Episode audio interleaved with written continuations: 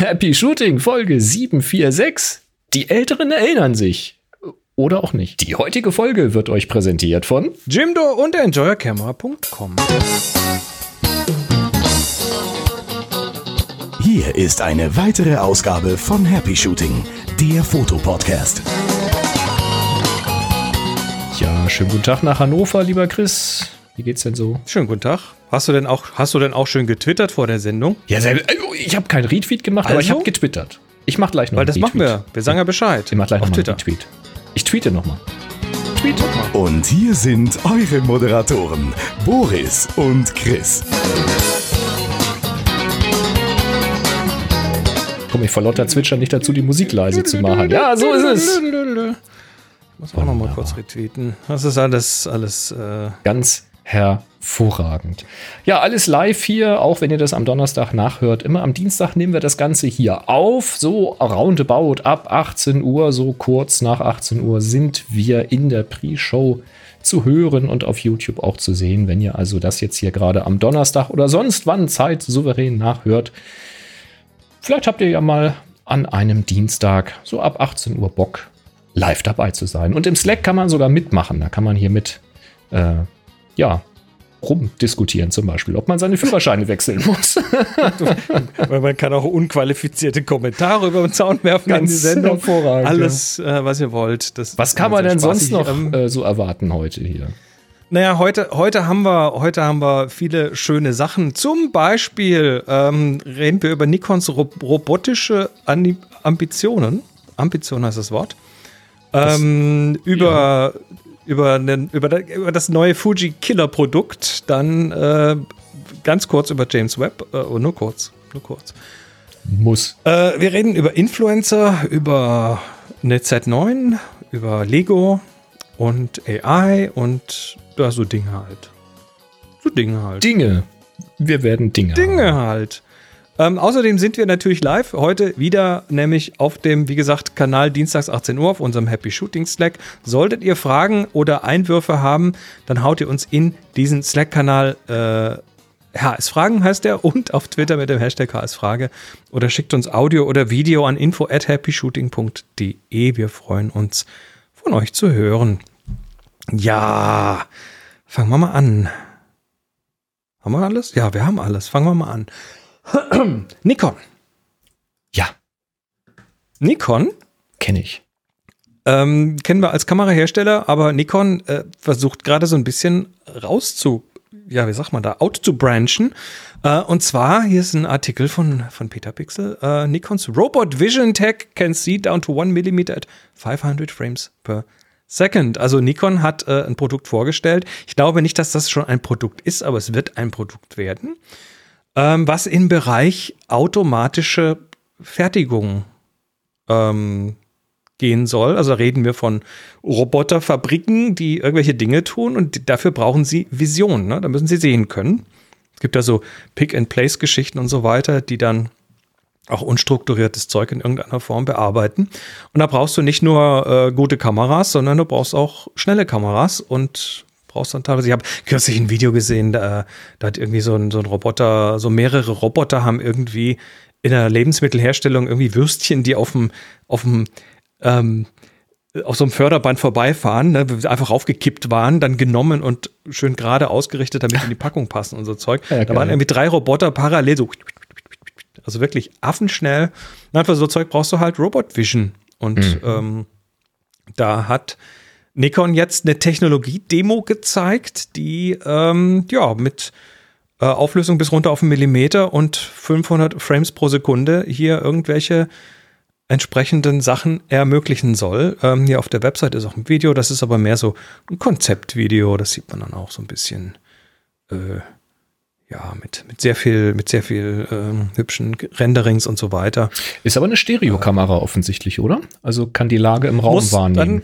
Dann, mhm. Genau, muss dann Stereo sein und ähm, ja, kann dann entsprechend. Ich glaube, ich weiß nicht, ob da irgendwelche künstliche Intelligenz drin ist, aber hier ist, also das Beispiel ist nicht schlecht, wo sie einfach äh, so ein, so ein, wie ist denn das Beispiel? Da haben sie irgendwie so, so, so ein Ding, was sie dem der Kamera zeigen und die folgt dem dann. Und ähm, wie gesagt, ich weiß nicht, wie viel AI da drin steckt, ne, wie viel Intelligenz da drin steckt, aber ich vermute, dass da auch ein Stück weit ähm, hm. Smartness drinstecken soll. Nun ja, Nikon. Ja, interessant. Robotic Vision, das fand ich bemerkenswert. Sehr fein, sehr schnell. Ähm, und das von Nikon. Hätte ich jetzt eher so bei. Olympus verortet tatsächlich. Aber vielleicht ist ja irgendjemand da draußen, der sagt, ach, kalter Kaffee macht Nikon doch schon seit zig Jahren. Ist mir ja, jetzt neu. Also machen viele ja. Also das sind, das sind die jetzt ja, uch, da sind die jetzt ja nicht alleine ne, hm. mit ihrer Geschichte. Ja, oft kriegt man das, das heißt, halt nicht ähm, mit, weil so Industrie ist halt, ja, kommt nicht so durch die Newsticker durch, sind wir nicht so die Zielgruppe, ne? Ja. Ja, nice. Aber weißt du, wo wir die du Zielgruppe hast auch sind? Mitgebracht. Ähm, Für Foto und Video sind wir die Zielgruppe und wir hatten es ja schon gerumort und da ist sie jetzt die Canon EOS R5C, C für Cinema, die mit einem Sternchen 8K Video mit 60 Bildern die Sekunde schafft, allerdings nur mit einer externen Stromversorgung, aber mal der Reihe nach. Ähm, das scheint mir ein relativ ja, relativ geiles Produkt zu sein. Also sie haben quasi, also Canon hat die R5 genommen, die ja ohnehin schon eine richtig geile Kamera ist, meiner Meinung nach, und hat sie halt ähm, ja im Bereich der Video-Features nochmal so richtig aufgepumpt an dieser Stelle. Es ist ein Vollformatsensor drinne und die Kamera hat jetzt wirklich als Schwerpunkt Video, auch wenn sie eben sagen, dass es auch äh, natürlich eine sehr gute Fotokamera ist, weil die Features der R5 hat sie natürlich auch. Ähm, aber nichtsdestotrotz werden wir gleich dazu kommen, warum das wahrscheinlich doch für Fotografie dann die R5 die angenehmere Kamera sein könnte. Ähm, sie hat den Multifunktions-Blitzschuh von der R3 bekommen. Das heißt, äh, Erweiterungen, die auf den Blitzschuh kommen und da eben über Daten und über Strom angebunden werden können, wie externe Monitore, hier so ähm, XLR-Buchsen und Späße, dass du dann direkt den Ton ins Video kriegst. Und das wäre alles damit möglich. Das hat die normale R5 meines Wissens ja nicht. Aber die R5C hat kein äh, Bildstabi, also kein Sensorstabi eingebaut. Mhm. Das ist zum Opfer gefallen. Das heißt, der Sensor ist fix. Man muss dann mit dem Bildstabilisator im Objektiv leben. Das ist vermutlich bei Video auch, also zumindest bei professionellen Video, nicht wirklich ein großes Problem, weil durch den In-Body-Stabilisierer kann das schon mal so zu, zu so einem Wobbeln kommen, gerade bei Weitwinkel, weil bestimmte äh, Verwackler ähm, nicht durch Kippen des Sensors aus, ausgeglichen werden, sondern ja nur durch, durch Bewegung. Und da können sich Winkel ändern und das sieht dann manchmal ein bisschen merkwürdig aus. Und das willst du professionell eh nicht haben und wirst jetzt, wenn du professionell äh, Film drehst, ohnehin ein Stativ haben, Gimbal haben, wie auch immer. Ähm, das haben sie nicht und äh, die Vermutung geht auch dahin, dass es dem ähm, dem Umstand zum Opfer gefallen ist, dass man die Kamera besser kühlen wollte, also auch den Sensor besser kühlen möchte, um eben kein Zeitlimit mehr in den Aufnahmen zu haben, auch bei den hochauflösenden Aufnahmen. Und ein Sensor, der jetzt flexibel gelagert ist, hat ja kaum eine Verbindung zum Gehäuse. Also wie willst du den wirklich kühlen? Und so vermutet man, dass man den Sensor hier eben fest eingebaut hat, um irgendein Kühlelement oder so etwas daran befestigen zu können. Und wenn ich mir das Bild hier so anschaue, dann sind da hinten Lüftungsschlitze dran. Ja, richtig? da komme ich nämlich dazu. Sie hat eine aktive Lüftung. Das heißt, es ist wirklich ein Lüfter ja. eingebaut. Deswegen ist das Gehäuse auch deutlich dicker als die R5. Das ist auch so ein Ding, wo ich sage, also wer jetzt wirklich eine Fotokamera sucht und ab und zu mal ein Video macht, bleibt bei der R5. Die macht einen guten Job an der Stelle. Ähm, hier ist es wirklich ein dickes Gehäuse mit einem Lüfter drin. Der soll die meiste Zeit still sein und aus sein. Man kann ihn forcieren, dass er laufen soll und er springt halt an, wenn sie zu heiß wird. Ähm, wie laut das Ganze ist, weiß ich nicht. Ich habe noch kein Demo davon gesehen. Video ist ohne Zeitlimit möglich, wie gerade schon erwähnt. 8K 60 Bilder die Sekunde am Top. Ende, das aber nur mit einer externen Stromversorgung. Vermutlich, weil das, das heißt eben aber wirklich externe Stromversorgung heißt, heißt, heißt hinten, hinten Batterie dran klemmen quasi. Ja. Ne? Oder halt direkt ja. in die Steckdose gehen. Also, was du halt auch immer für Adapter da hast, spielt ja keine Rolle. Ja. Aber eben nicht mit dem internen Akku. Ähm, mit dem internen Akku kann man 8K bis 30 Bilder die Sekunde machen. Das ist auch ordentlich und zwar ohne zeitliches Limit. 4K gehen bis 120 Bilder die Sekunde, also schönes Slow-Mo ist möglich und das Ganze auch ohne Crop. Das heißt, die komplette äh, 35 mm Fläche wird auch ausgenutzt. Ähm, dann gibt es neue, ähm, äh, neue Formate. Hier ist die Rede von Cinema Raw Light in drei Varianten. Sagt mir jetzt nichts, bin jetzt hier kein professioneller Videograf. Schon schon wieder ein neuer Codec. Ja, also ich vermute, die äh, experimentieren da halt gerade, wie du diese großen Datenmengen halt möglichst schnell auf die internen Speicherchips äh, gepumpt bekommst. Da musst du irgendwas ich machen. Ich glaube, ich glaube, die experimentieren auch, wie weit sie gehen können und es immer noch RAW nennen dürfen. Äh, das, ja, wir, wir kommen dazu. ähm, dann gibt es das Canon 10-Bit XFAVC mit bis zu 810 äh, Megabit pro Sekunde.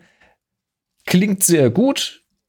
Farbe toll, hoch, aufgelöst, was auch immer. Wie gesagt, kein, kein Profi-Videograf. Wenn ihr jetzt euch gerade an den Kopf fasst und sagt, das ist doch das Beste seit geschnitten Brot, aus den und den Gründen, bitte lasst es uns wissen. happyshooting.de hier zur Folge. Was haben wir denn? Äh, 746. Ähm, bitte ergänzen, wenn ihr da wirklich äh, in diesem Videothema steckt. Es gibt auch mehrere MP4-Optionen. Das wird natürlich alle Leute freuen, ähm, die eher so im Bereich äh, Video zu Hause schneiden, YouTube machen und so weiter sind. Wenn du da gleich ein MP4 hast, wird oft halt beschleunigt in den Rechnern. HDR kann aufgenommen werden, PQ ist hier die Rede, HLG ist die Rede und Canon Log 3 Gamma auch hier wieder. Wenn ihr da wisst, was jetzt das Tolle an diesen Formaten ist, lasst es uns wissen. Fotos kann man auch machen mit 45 Megapixeln, wie die R5 eben, mit bis zu 20 Bildern die Sekunde. Ich nehme an, dass es dann mit elektronischem Shutter ist. Ähm, und auch jetzt kommen wir wieder dazu, was ist denn noch RAW, wenn es RAW heißt? RAW gibt es jetzt auch neue Fragezeichen, Varianten, nämlich ein RAW HQ, ein RAW ST für Standard und ein RAW LT für Light. Jetzt frage ich dich, rohe Daten, ja, die rohen Sensordaten, das, was die Kamera auf ihrem Sensor sieht und digitalisiert in Nullen und Einsen, soll gespeichert werden. Das war mal die Definition von rohen Daten. Ja, ich glaube, das, das ist schon lange. Wie, wie kann es denn da High, Standard und Light geben? Was ist denn, was? Real Raw. Naja, ich sag mal so, natürlich kannst du noch ein bisschen, bisschen Wiggle Room kannst du noch dir rausarbeiten, wenn du sagst, wir machen hier eine, eine Lossless Compre Compression. Ne? So 1 zu 2 geht ja meistens äh, ohne Verluste und dann ist das mhm. immer noch ein echtes RAW. Und dann machen wir halt hier noch, was weiß ich noch, aber letztendlich geht es darum, diese unglaublichen Datenmengen wegzuspeichern, und das während man möglichst viele Bits behält, mhm. aber das echte RAW, was also wirklich noch, noch nicht mal demosaikt wurde und irgendwie da, ich glaube nicht, dass das also, dass du heute, wenn RAW draufsteht, auch wirklich davon ausgehen kannst, dass das die Pixel vom Sensor sind. Ich glaube, da ist mehr ist äh, durch, oder? Dahinter. Das Thema ist Ich glaube, Raw ist, Raw ist ein Marketingname. Es geht, glaube ich, äh, eigentlich äh, nur ja, noch darum, mit, mit hoher Qualität und so weiter, ja, die, ja, aber. Ah, ja, die volle Farbtiefe halt, ne? Es ist jetzt nicht auf 8-Bit ja. runtergerechnet wie beim JPEG. Du kannst also ähm, Kontraste anpassen, du kannst die Helligkeiten noch hochziehen, weil nichts abgeschnitten ist. Ich denke, das ist noch die Definition. Aber trotzdem, ich meine, High, Standard und Light, ich meine, da muss ja irgendwas weg. Also, wie, wie, also gut. Ich lasse mich mal überraschen, was die Zukunft da bringt. Ähm, zwei Kartenslots sind drinne. CF Express Typ. Professionelle Kamera. Zwei ja, aber zwei verschiedene. Eine CF Express Typ B und eine SD UHS 2 immerhin. Ähm, ja. Das wird einige ärgern, weil ich denke mal in dem Bereich, äh, wenn du da mit großen äh, Datenmengen und schnellem Video und sowas arbeitest, dann willst du wahrscheinlich beide CF Express haben, vermute ich mal. Auch wenn die SD-Karten natürlich die deutlich günstigeren sind. Aber gut. Ähm, dann hat die Kamera natürlich das RF-Bajonett, ist ja eine R-Kamera. Und ähm, mhm. über Adapter kann man eben, also ohne Adapter die RF-Objektive ist klar, mit Adapter die EF-Objektive dran machen. Das nutze ich selber, beziehungsweise habe ich hier genutzt an meiner R, äh, was extrem gut geht. Also da merkt man nicht, dass das adaptiert ist. Das ist also EF-Objektive verhalten sich an der R6 und an der R5, als wären sie nativ. Das ist einfach geil. Es gibt aber auch einen Adapter, dass man die Cinema-Objektive von Canon anschließen kann, die also speziell eben für äh, Video gemacht sind. Und das sind ja dann so Objektive äh, so richtig im High-End-Bereich. ähm, wir hatten das Thema schon mal, warum so Filmobjektive denn so teuer sind. Ne? Zum Beispiel, weil du dann eben keinen Fokuspumpen hast. Wenn du den Fokus irgendwie verstellst von einem Sprecher auf den nächsten, von einer Schauspielerin auf die nächste, ähm, dass dann die Umgebung nicht pumpt, dass kein Zoom-Effekt eintritt und solche Späße. Da gibt's halt relativ aufwendige Geschichten und ich denke, da wird Canon noch einiges in den Cinema-Objektiven drin haben. Ähm, ja, und die kann man damit eben auch benutzen. Fand ich sehr schön. Und was ich auch schön finde, die R5C hat tatsächlich einen Umschalter, um zwischen Foto und Video umzuschalten. Da gibt es tatsächlich hier oben links auf dem Gehäuse einen Schalter. Da kann man auf der einen Seite eben auf äh, Foto schalten, in der Mitte ist ausgeschaltet und zur anderen Seite ist auf Video geschaltet. Bedeutet auch, dass man nicht direkt von Video zu Foto kommt, sondern man geht immer über aus, ja, zieht aber keine 4000 Euro ein. Ähm, und wenn du umgeschaltet hast, dann hat die Kamera auch ein anderes Menü. Also wenn man im Videomodus ins Menü geht, hat man eben die Videofunktionalitäten im Zugriff und umgekehrt. Das finde ich tatsächlich relativ clever, weil ansonsten wäre es, glaube ich, sehr, sehr voll geworden im Video. Dann hat die Kamera 13 konfigurierbare Tasten. 13 konfigurierbare Tasten, die auch tatsächlich auf, dem, auf den Tasten bzw. auf dem Body einfach nur durchnummeriert sind. Ähm, und da kann man sich dann alle möglichen äh, Dinge drauflegen, wenn man das möchte. Der Body ist relativ leicht geblieben mit 680 Gramm. Das ist natürlich angenehm. Und der Preis ist jetzt im Vergleich zu der äh, R5 gar nicht so wahnsinnig schockierend. Äh, er wird so um die 5000 Euro liegen, also 4999 oder sowas. Und ab März 2022 soll sie verfügbar sein. Da bin ich natürlich ähm, angesichts der aktuellen Lieferschwierigkeiten von anderen Kameras sehr gespannt, ob sie denn auch wirklich lieferbar oder nur bestellbar ist. Ich sag dir, warum die da lieferbar sein wird. Mhm. Weil das ist eine Spezialkamera, das, das wird nicht, da werden keine großen Stückzahlen von verkauft. Das könnte sein, ja. Könnte aber auch Sicherheit. sein, dass das sie so wegen Mangel genug zu tun haben, die anderen ah, zu bauen. Nee, glaube ich ja nicht. Meinst nicht? Genau, einen roten Auslöser sagt Kai noch. Richtig, Kai, ist korrekt. Der Auslösebutton ist tatsächlich ein roter Auslöser. Ich vermute, weil der ja im Videomodus dann die Aufnahme starten wird und Aufnahmeknöpfe sind ja traditionell rot. Roter Knopf. Ja. Warum nicht? Ist doch ein schönes Ding. Ja, dann kommen wieder die Leica geklaut. Weiß ich nicht. Also ich finde das eigentlich ziemlich cool. Also das ist ja das, was ich in der Vergangenheit über Sony gesagt habe, mit drei verschiedenen A7-Modellen, eine hochauflösende, eine normale und äh, was war das andere? Eine, eine sehr gering auflösende, eine gering auflösende, doch war richtig, mit sehr hoher Lichtstärke. Also da haben die ein bisschen experimentiert. Und wenn Canon jetzt hier sagt, mhm. wir machen eine R5, die wirklich eine, eine gute High-End-Fotokamera ist und jetzt machen wir noch eine R5C, die wirklich auch äh, High-End dann Video macht. Das finde ich erstmal eine geile Sache. Und ich bin gespannt, wie sich das ähm, auswirken wird auf deren Videokameras, die sie ja noch im Programm haben. Hier C500 oder wie sie so heißen. Ähm, bin ich mal sehr gespannt. Christian Aber, fragt noch, wie ist das eigentlich dann mit Lüftungsschlitzen und Wetterschutz? Ja, gute Frage. Weiß nicht, Wasser würde ich da jetzt nicht drauf kippen. Ich, ich äh, meinte vorher schon im, im Slack, wahrscheinlich ist das dann die, die, die an, der Antrieb für Unterwasser, also Unterwasserdrohne. Weißt du? Ah, zur Stabilisierung bei Meeresströmung, wer weiß. Genau. Ja. Also vielleicht, wenn jemand von euch da draußen ähm, das semi-professionell oder professionell macht mit, äh, mit Videokrams, ähm, lass es mich mal wissen, was du von der R5C hältst, so anhand der Vorstellung, was du bisher gesehen hast, äh, im Vergleich zu den Videokameras von Canon. Das würde mich mal sehr interessieren, wo da noch so vielleicht die Schwächen oder auch die Stärken liegen. Mhm. Bin da halt nicht so tief in diesem Videothema. Im Vlogging und so, ja, das jetzt kann man jetzt nicht mit einer, ja. mit einer TV-Produktion oder Kinoproduktion irgendwie vergleichen. Schön. So, kommen wir mal zum neuen Killer-Produkt von Fujifilm. Es gibt eine Japa okay. japanische Analysefirma, die quasi so sich Marktdaten anschaut. BCN plus R heißen die. Mhm. Und äh, die haben äh, gesehen, dass Fuji im Dezember 2021 einen, einen massiven äh, Marktzuwachs bekommen hat. Und zwar äh, so weit, dass sie in Overall Market Share sogar Sony überholt haben. Jetzt ist Fuji ja eh mit ein paar Produkten auf dem Markt, die auch aus Kategorien kommen, die bei Sony nicht laufen und da gehört eben deren Analogangebot dazu und dieses Killerprodukt ist tatsächlich aus der Instax-Reihe, das ist die neue Instax Mini Evo. Nein, okay. Die müsste dir optisch gefallen. Ja, die so, absolut. Die hat so einen schönen Retro-Touch, Ja, ja, ja, ja. ne? das ist schön.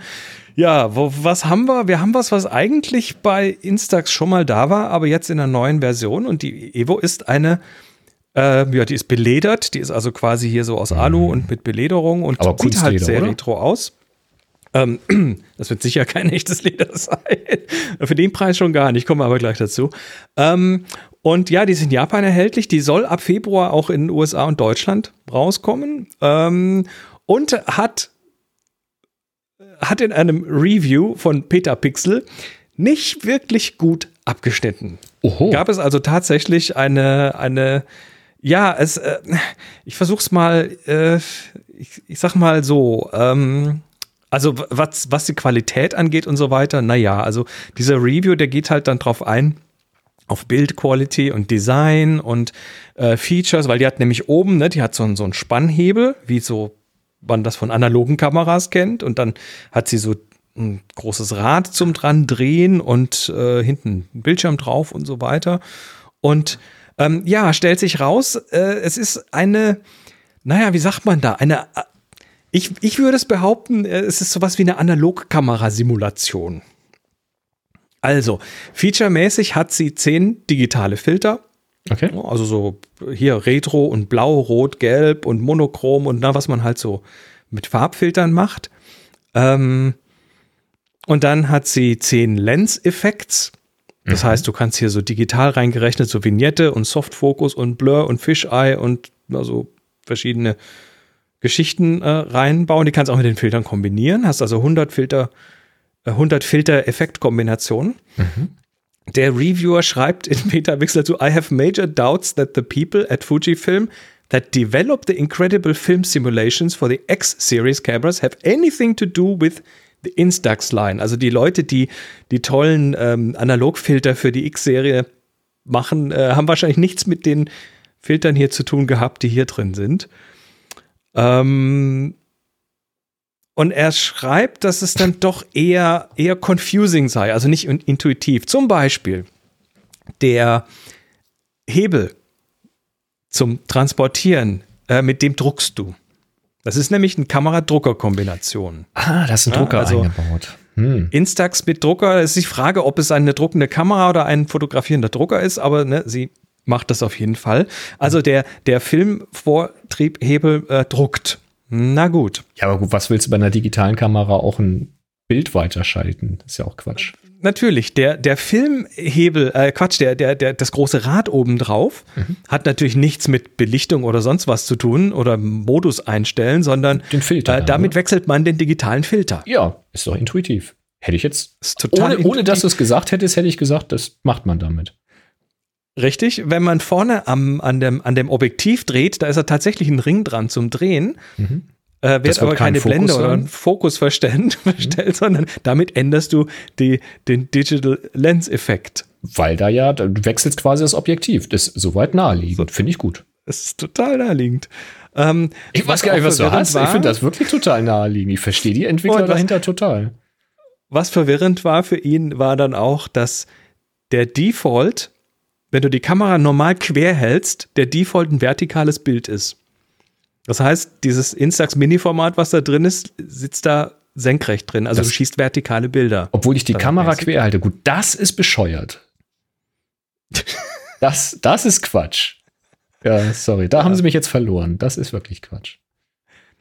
Ähm, Bildqualität, mh, ja, auch nicht so ganz äh, umwerfend. Außerdem schießt sie natürlich für die Bilder 4,9 Megapixel, also 2560 mal 1920 Pixel ist auf okay. einen ein Fünftel Zoll Sensor und ist sehr, hat sehr viel Schärfe, also eher so Oversharpening, sagt er, und äh, sehr viel Digitale Kontrast, Schärfe. wobei Hm.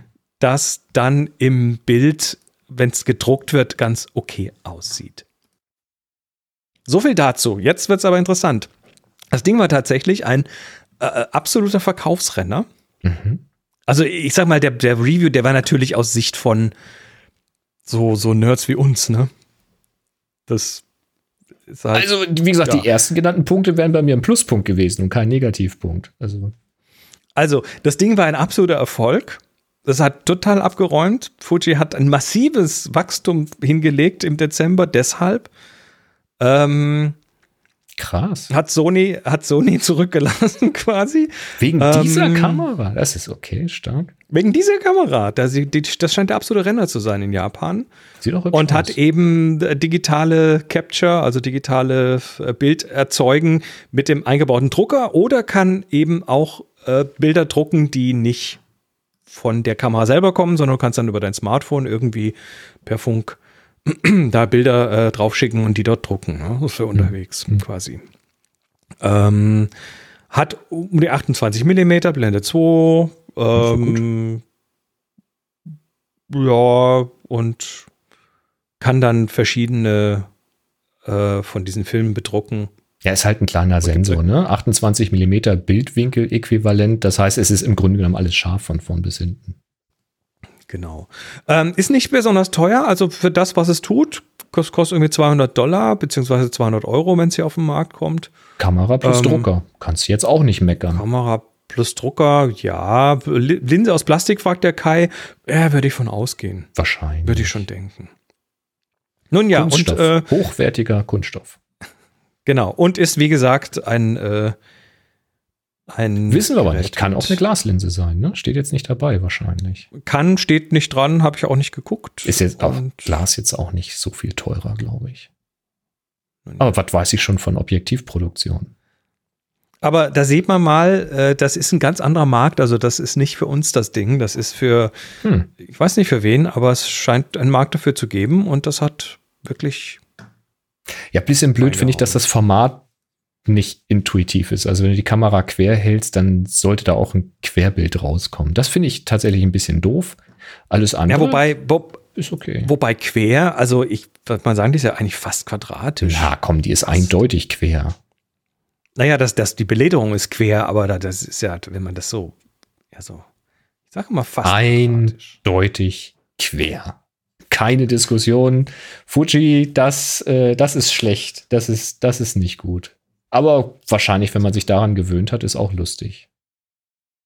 Und wenn du, äh, sowieso, wenn du sowieso Porträts machen willst und aus Tokio kommst und lauter Hochhäuser hast im Bild, dann willst du auch nicht immer so 90 Grad irgendwie verkrampft die Kamera halten. Ist vielleicht sogar ein Plus.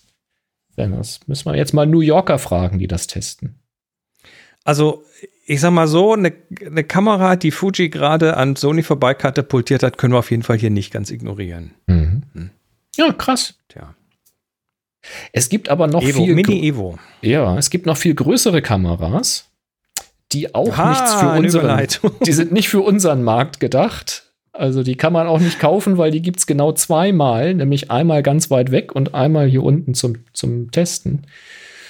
Bist du sicher, dass es die zweimal gibt? Ja, die Kamera weiß ich nicht, aber das, die werden hier äh, vor Ort, denke ich, ein Modell haben, ne? Weil wenn man irgendwelche Manöver testen will oder Probleme suchen will, hat man auch immer Keine ein Ahnung. Exemplar lokal hier. Bin ich mir relativ sicher, also, dass wer, die was wer, haben. Wer, wer Video schaut, wird schon sehen, worum es geht. Es geht natürlich um das James Webb-Teleskop. Ähm, äh, James Webb ist angekommen. Geil. James Webb ist jetzt äh, nach anderthalb Millionen Kilometer Reise, jetzt nach äh, 30, 31 Tagen tatsächlich am L2 am Lagrange-Punkt 2 angekommen und ist jetzt in den Orbit einge, äh, eingetreten um den L2. Also Orbit um den, das ist so ein bisschen, ein bisschen vielleitend, weil der, der Lagrange-Punkt 2 ist einer dieser Punkte, wo sich die Sonne, Erde, Mond quasi einigermaßen die Waage halten, deren Einfluss und da kann man was hinparken und muss dann mit relativ wenig Aufwand kann man das quasi da halten, aber es macht so eine Art Orbit. Also Orbit heißt, Orbit geht ja eigentlich immer um ein Objekt drumrum aber da ist kein Objekt, sondern diese wechselnden Einflüsse machen da quasi diesen Orbit. Ich habe mal ein tolles Video gesehen, äh, was das sehr schön gezeigt hat in so einer 3D-Grafik. Ähm, und zwar, wenn man sich das klassische Bild vorstellt, wie Massen den Raum krümmen, dann wird das ja mal ganz gerne dargestellt mit einer Decke oder einer, einer Gummidecke. Ein gespanntes, ähm, ein gespanntes Gummiding. Äh, und wenn man Ding. da etwas reinlegt, eine Kugel reinlegt, dann kriegt man so eine Delle. Und wenn man noch eins reinlegt, dann kriegt man noch eine Delle. Und wenn ihr euch dieses Bild vorstellt, wenn ihr das schon mal gesehen habt, dann müsst ihr euch jetzt vorstellen, dass es eben eine Delle gibt, wo eben Sonne drinne ist. Und dann gibt es eine Delle, wo eben dann Erde und Mond drinne ist. Und äh, dann gibt es noch andere Kräfte außenrum. Und dann gibt es diese Lagrange-Punkte. Das sind die Punkte, die quasi exakt zwischen zwei Dellen liegen, wo mhm. quasi der Berg ist. Und das ist dann quasi der Punkt, wo weder die Anziehung von der einen Seite noch von der anderen Seite sehr stark ist. Und wenn man dann oben auf, auf, dem, auf dem Gipfel zwischen diesen beiden Dellen, wenn man da balanciert, dann ist das wohl ein ganz angenehmer Punkt, wo man eben beobachten kann. Der ist auch kein fixer Punkt, sondern der hat eine ganz wilde äh, Umlaufbahn. Das ist eine sehr interessante äh, Form, der die man wobbelt. da fährt. Der wobbelt, genau. Der wobbelt, weil, die, weil der Mond sich irgendwie da. Der, der Mond dreht sich um die Erde ja. und die anderen Planeten drehen sich drumherum. Äh, und wenn man sich da eben hinparkt, dann kann man Dinge tun. Und da gibt es so ein paar Stellen, ähm, gibt tolle Videos, wenn ihr danach sucht auf YouTube, äh, wo das ganz, ganz toll erklärt wird. Fand ich sehr hilfreich. Na gut, auf jeden Fall ist da jetzt äh, das Teleskop angekommen und äh, hat bisher so, hat ja ja schon mal auf dem, auf dem Flug quasi dahin schon mal so angefangen, seine Instrumente zu kalibrieren. Da wohl noch eher so im Millimeterbereich und jetzt geht's dann in die Feinkalibrierung, Mikrometer bis Nanometerbereich und in ungefähr fünf Monaten äh, kommen dann die ersten echten Bilder. Ja, also das ist schon mal, das ist schon mal gut alles funktioniert und wie wir ja gehört haben, wir haben genügend Sprit, weil die Ariane das Ding so dermaßen sauber in die, äh, auf den Weg gebracht hat, haben sie jetzt genügend Sprit für ungefähr 20 Jahre. Das ist schon geil. Ähm, Aktion, also das ist schon cool. Warum habe ich dich eigentlich hier größer gemacht? So. Wie man aber auch so anderthalb Millionen Kilometer irgendwas rausschießt, das fliegt ja dann quasi dadurch, dass es beschleunigt ist dahin äh, aber ja. dann so punktgenau auch wieder abgebremst bekommt, dass es genau da rumtänzelt, wo es rumtänzeln soll. Das ist schon.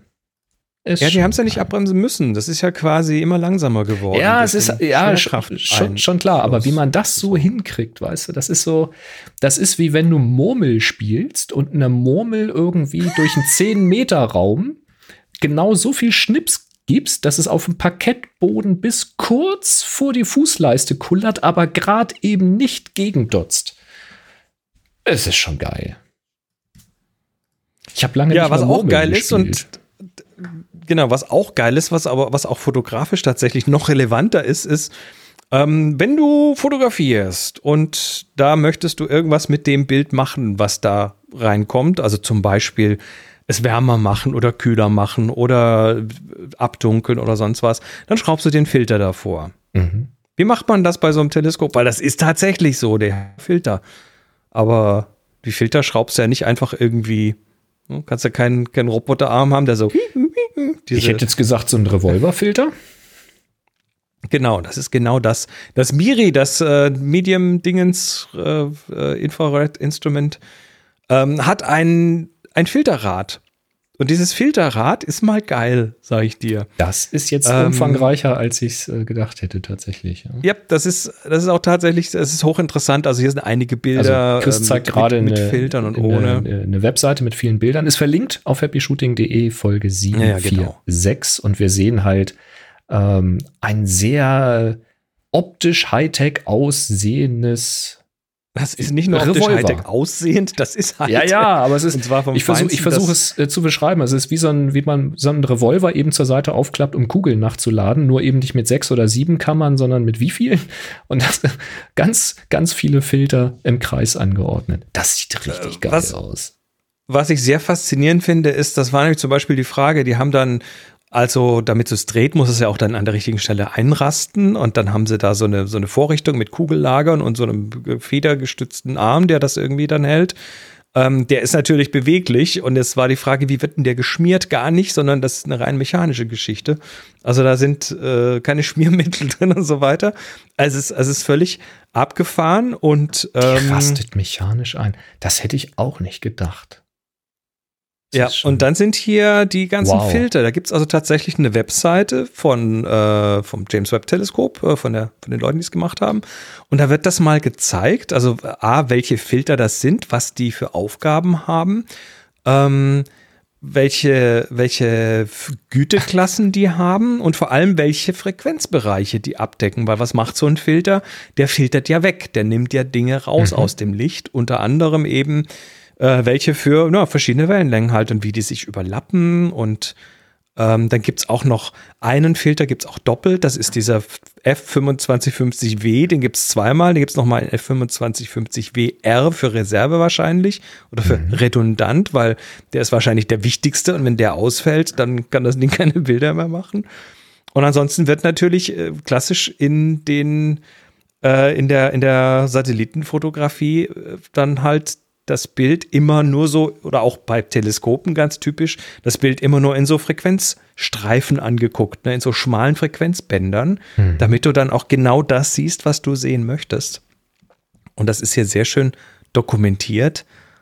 Und ähm, ja, also es lohnt sich da mal reinzugucken für alle, die mal so ein paar Details wissen wollen. Es ist völlig faszinierend, dieses Teil. Und es ist natürlich ähm, ich muss gerade mal gucken, ob Und wahrscheinlich dann, ist hier siehst du auch vor allem ist gar nicht so groß. Ne? Hier siehst du, hier siehst du einen Menschen mit dem Ding. Also das ist nicht wirklich. Aber oh, ja, es ist, jetzt so nicht mit einem Meter Durchmesser. 20 Zentimeter Durchmesser. Genau. Ne? So et etwas mehr wie ein, ja, oder wie so ein A4-Blatt Papier halt so ein Durchmesser. Ich muss gerade mal schauen. Irgendwo nice. war doch noch eine Animation. Hier, hier sieht man es in Aktion. Wahrscheinlich ist dieses mechanische Einrasten, wenn man es halt gut baut, präziser und vor allen Dingen reproduzierbar präziser, als wenn du mit Schrittmotoren arbeitest und dann immer eine leichte Varianz haben könntest. Es geht bei so einem Gerät wahrscheinlich vor allem darum, dass es unattended funktioniert und auch nicht kaputt genau, geht. Genau. Geil. Es ist eine schöne Animation gerade zu sehen, wie eben dieser Revolver da die verschiedenen Filter durchschaltet. Ähm, ja, faszinierend. Und das funktioniert halt so, das hatten wir ja in einer der letzten Sendungen, dazu, hast du ja mal ähm, äh, aufgezeigt, wie das eben über den Hauptspiegel auf diesen vorderen Spiegel läuft, dann in der Mitte durch auf einen inneren Spiegel, da nochmal umgelenkt wird auf den nächsten Spiegel und dann nach innen in die Kiste hinein. Und von dort wird es, glaube ich, dann umgelenkt auf die Filter. Also das Licht nimmt da schon ein bisschen Weg zurück in diesem Teleskop. Und ja. äh, jeder Spiegel hat da auch eben seine Berechtigung und ist für bestimmte Dinge zuständig. Das gab es genau. in dem Smarter Everyday Video, das haben wir auch in einer der letzten Folgen verlinkt, ganz gut mhm. erklärt, wofür diese Spiegel gut sind. Hm. Korrekt. Faszinierend, ja. Und dann sind diese Filter selbst natürlich sehr, sehr klein, weil wenn das Licht erstmal gebündelt, gesammelt und umgelenkt ist, dann ist es eben keine große Fläche mehr, sondern das ist halt nur noch ein kleiner, kleines Lichtbündel.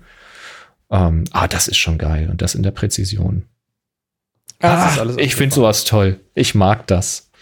Ist die immer noch die geilste Kamera, die es gibt. Absolut. Vielleicht nicht wirklich handlich und vielleicht auch nicht wirklich ergonomisch zum Rumtragen, nee. aber ja. Aber wer weiß, wenn man so eine Kamera mit sich rumtragen möchte, könnte man sich das hier mal angucken.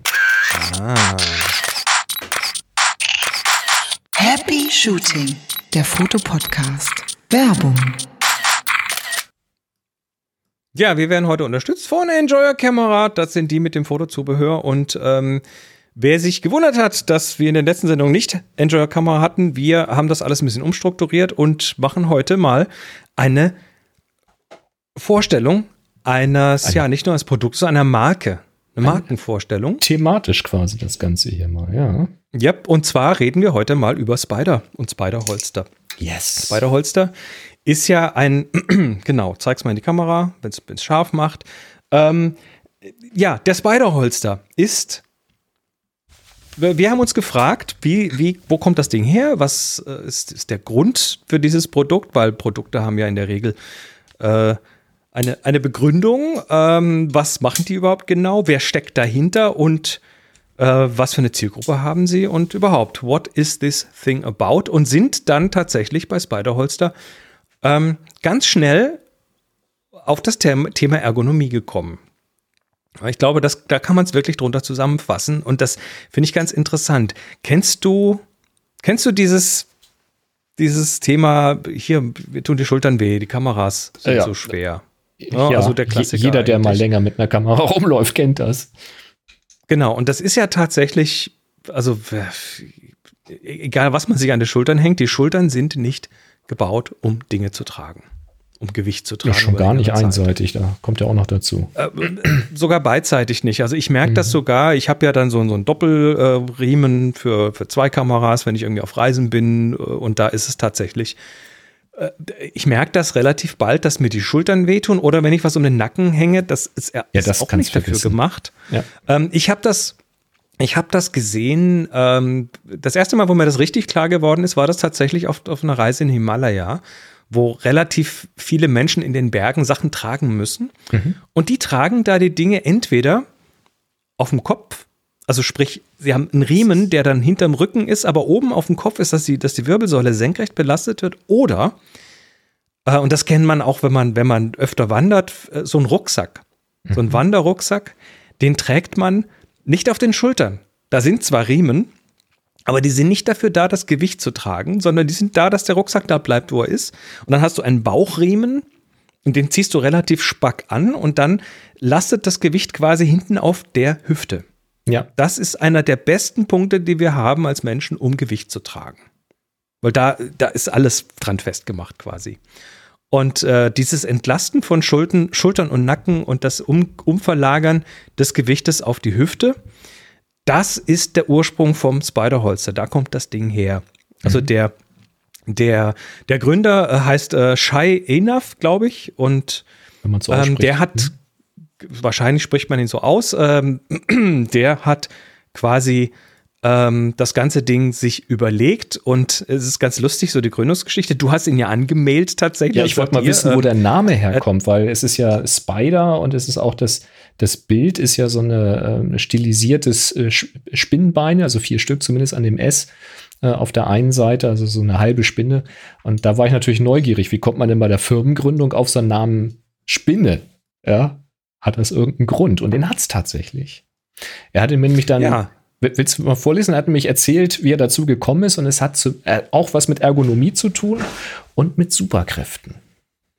Genau, also letztendlich war das das Thema Natur und, und äh, eben eine Spinne. Eine Spinne ähm, ist halt wirklich, das funktioniert ja so, die hängt sich irgendwo ran und dann hängt die da und äh, ist, ist einfach sehr stabil in dem, was sie tut. Und äh, genauso ist das eben mit dem äh, Spiderholzer, der hängt von, vom, vom, entweder vom Rucksack, da gibt es Produkte, oder eben auch von äh, einem Hüftgurt, Gürtel ja. und so weiter. Und ähm, da. Und ich äh, fand, der, also die, ja. Die, die, Produktentwicklung fand ich klasse. Ähm, war tatsächlich erstmal so, so ein statisches Ding. Das hat er aus einer Manfrotto, äh, aus einer mhm. Manfrotto Stativplatte gebaut, sich, um das zu testen und das dann so ein Slot dafür gemacht und das war ganz okay, aber das hat halt irgendwie nicht, nicht ganz so gut funktioniert und dann hat er also tatsächlich mehrere Jahre dann äh, dran rumentwickelt, bis das dann so war, wie es und jetzt ist. Was ich halt geil finde, er hatte das ursprünglich an äh, einem Gewichthebergurt, weil er eben zu der Zeit trainiert hat. Und dann hatte er so einen genau. Gewichthebergurt eben, den man ja auch um die Hüfte klemmt. Ähm, und da hat er das eben dran gemacht. Und das fand ich ganz witzig, denn ich hatte ja hier so ein, so ein Spider, so ein Komplettpaket mal und da gibt es ja auch so einen Gurt, wo man dann äh, die Halterung dran machen kann, wenn man das jetzt nicht an seinem Hosengurt dran haben möchte. Und äh, mhm. das kann ich auch nur empfehlen, denn diesen Spider-Gurt, den hatte ich ja ausprobiert und da habe ich tatsächlich damals die 5D mit dem 100 bis 400 dran gehängt und bin wirklich mal hier durchs Dorf spaziert. Und das war überhaupt kein Problem. Und da habe ich echt gestaunt, weil ich war echt skeptisch. Ähm, aber bei, bei, dem, bei dem Firmennamen wollte ich noch sagen, weil das fand ich so lustig und auch sehr, sehr gut eigentlich von der Überlegung her, weil er gesagt hat, ähm, er wollte halt, also er hat sich umgeguckt und der Mitbewerb hat halt immer so technische, nichtssagende Namen. Und er mag halt eher so die Naturgeschichten, weil er eben sagt, die pfiffigsten Ideen und die pfiffigsten und die besten Erfindungen kommen eben aus der Natur. So, und das war eben seine Inspiration. Und dann kam er halt eben auf die Spinne, unter anderem auch ein bisschen natürlich wegen Spider-Man schreibt er, weil Superkräfte Spider-Man haben. Spider-Man ist genauso, ne? Hängt ist ja auch eine tolle Sache, ganz genau. Fand ich, fand ich total süß. Geiler Typ. Ja. Zielgruppe sind dann halt Menschen, die lange Shootings haben. Also er, mhm. er selber hat auch Hochzeiten fotografiert, also das war auch wahrscheinlich mit Inspiration. Ähm, Leute, die Sport fotografieren, Studio fotografieren oder eben auch in der Natur unterwegs sind. Ähm, und alle, die halt ihren, ihre, Schulter, ihre Schultern und Rücken entlasten wollen. Mhm. Und ähm, dazu noch die Kamera sicher am Gürtel haben möchte. Also ich hab, wir haben ja mal die ganze Produktpalette im Prinzip da zum, zum Vorzeigen. Ähm, das ist so der, Moment, ich muss das aus der Packung holen. Also der, das, ich sag mal, das Flagship-Produkt. Fangen wir auch damit mal an. Das ist der Spider-Holster äh, V2. Das ist tatsächlich. Das ist mit dem Dieses des, Teil hier- den Gürtel, meine ich. Der ist so geil. mit, mit, dieser, mit, dieser, mit dieser Platte drumrum, die quasi dann das, die da quasi, äh, da, wo das Objektiv drauf liegen kann. Dass das ja, und die am Kamera, Bein dann drückt die dich so nicht in die, Hüfte. Kamera dran. Mhm. Genau. Das ist geil. Ähm, das ist so die, die V2. Dazu gehört dann eben das Gegenstück, was man an die Kamera dran macht. Hier ist es eingepackt noch. Mhm. Und ähm, letztendlich ist das, ist das, ist das so das, das große Produkt quasi. Und da kannst du natürlich, äh, dieser Gürtel, der geht einmal rum. Da kannst du natürlich auch zwei machen, eins rechts, eins links. Also wenn du dann mehrere Kameras hast, dann hast du es auch noch gleichmäßig verteilt vom Gewicht her. Ähm, das nächste Ding, was ergonomisch ganz interessant ist, äh, finde ich tatsächlich, ist der Spider Pro Handstrap. Auch jetzt in der Version 2. Der Handstrap, ähm, sieht man ihn? Ich kann hier mal kurz auspacken. Spiegelt hier. ein bisschen im Licht. Ja. Das ist ja hier alles viel zu gut beleuchtet. Ähm, ja, was macht der? Der, der, äh, also die Handstrappen hatte ich ja auch früher immer ständig. Ähm, der hier ist halt tatsächlich von der Form her so, dass er sich an die Hand anschmiegt und wenn du längere Zeit die Kamera in der Hand halten musst, dann ist das auch wieder ergonomisch ziemlich sauber gelöst, das Ganze. Das Ganze gibt es auch in irgendwie in acht, in sechs Farben und auch ähm, aus, aus Nicht-Leder, wenn man es möchte.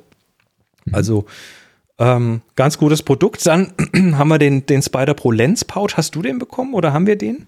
Haben wir nicht, ne? haben wir nicht nee, hier. nee, nee. Also der passt halt in das System rein. Also ein, ein Neopren-Pouch für Objektive, die dann auch in dieses Spider-System einfach reinklicken können. Ja. Und äh, dann noch so ein Regenschutz dabei ist. Also damit kann man sich dann deine, seine Objektive ähm, auch noch mit an den Gürtel hängen. Ähm, den Monkey Clip, kennst du den schon? Das ist auch ein neues. Ich glaube, wir hatten den mal vorgestellt, aber ich habe den noch nie in der Hand gehabt. Also der Spider Monkey Clip, das ist hier so ein, so ein kleineres Ding.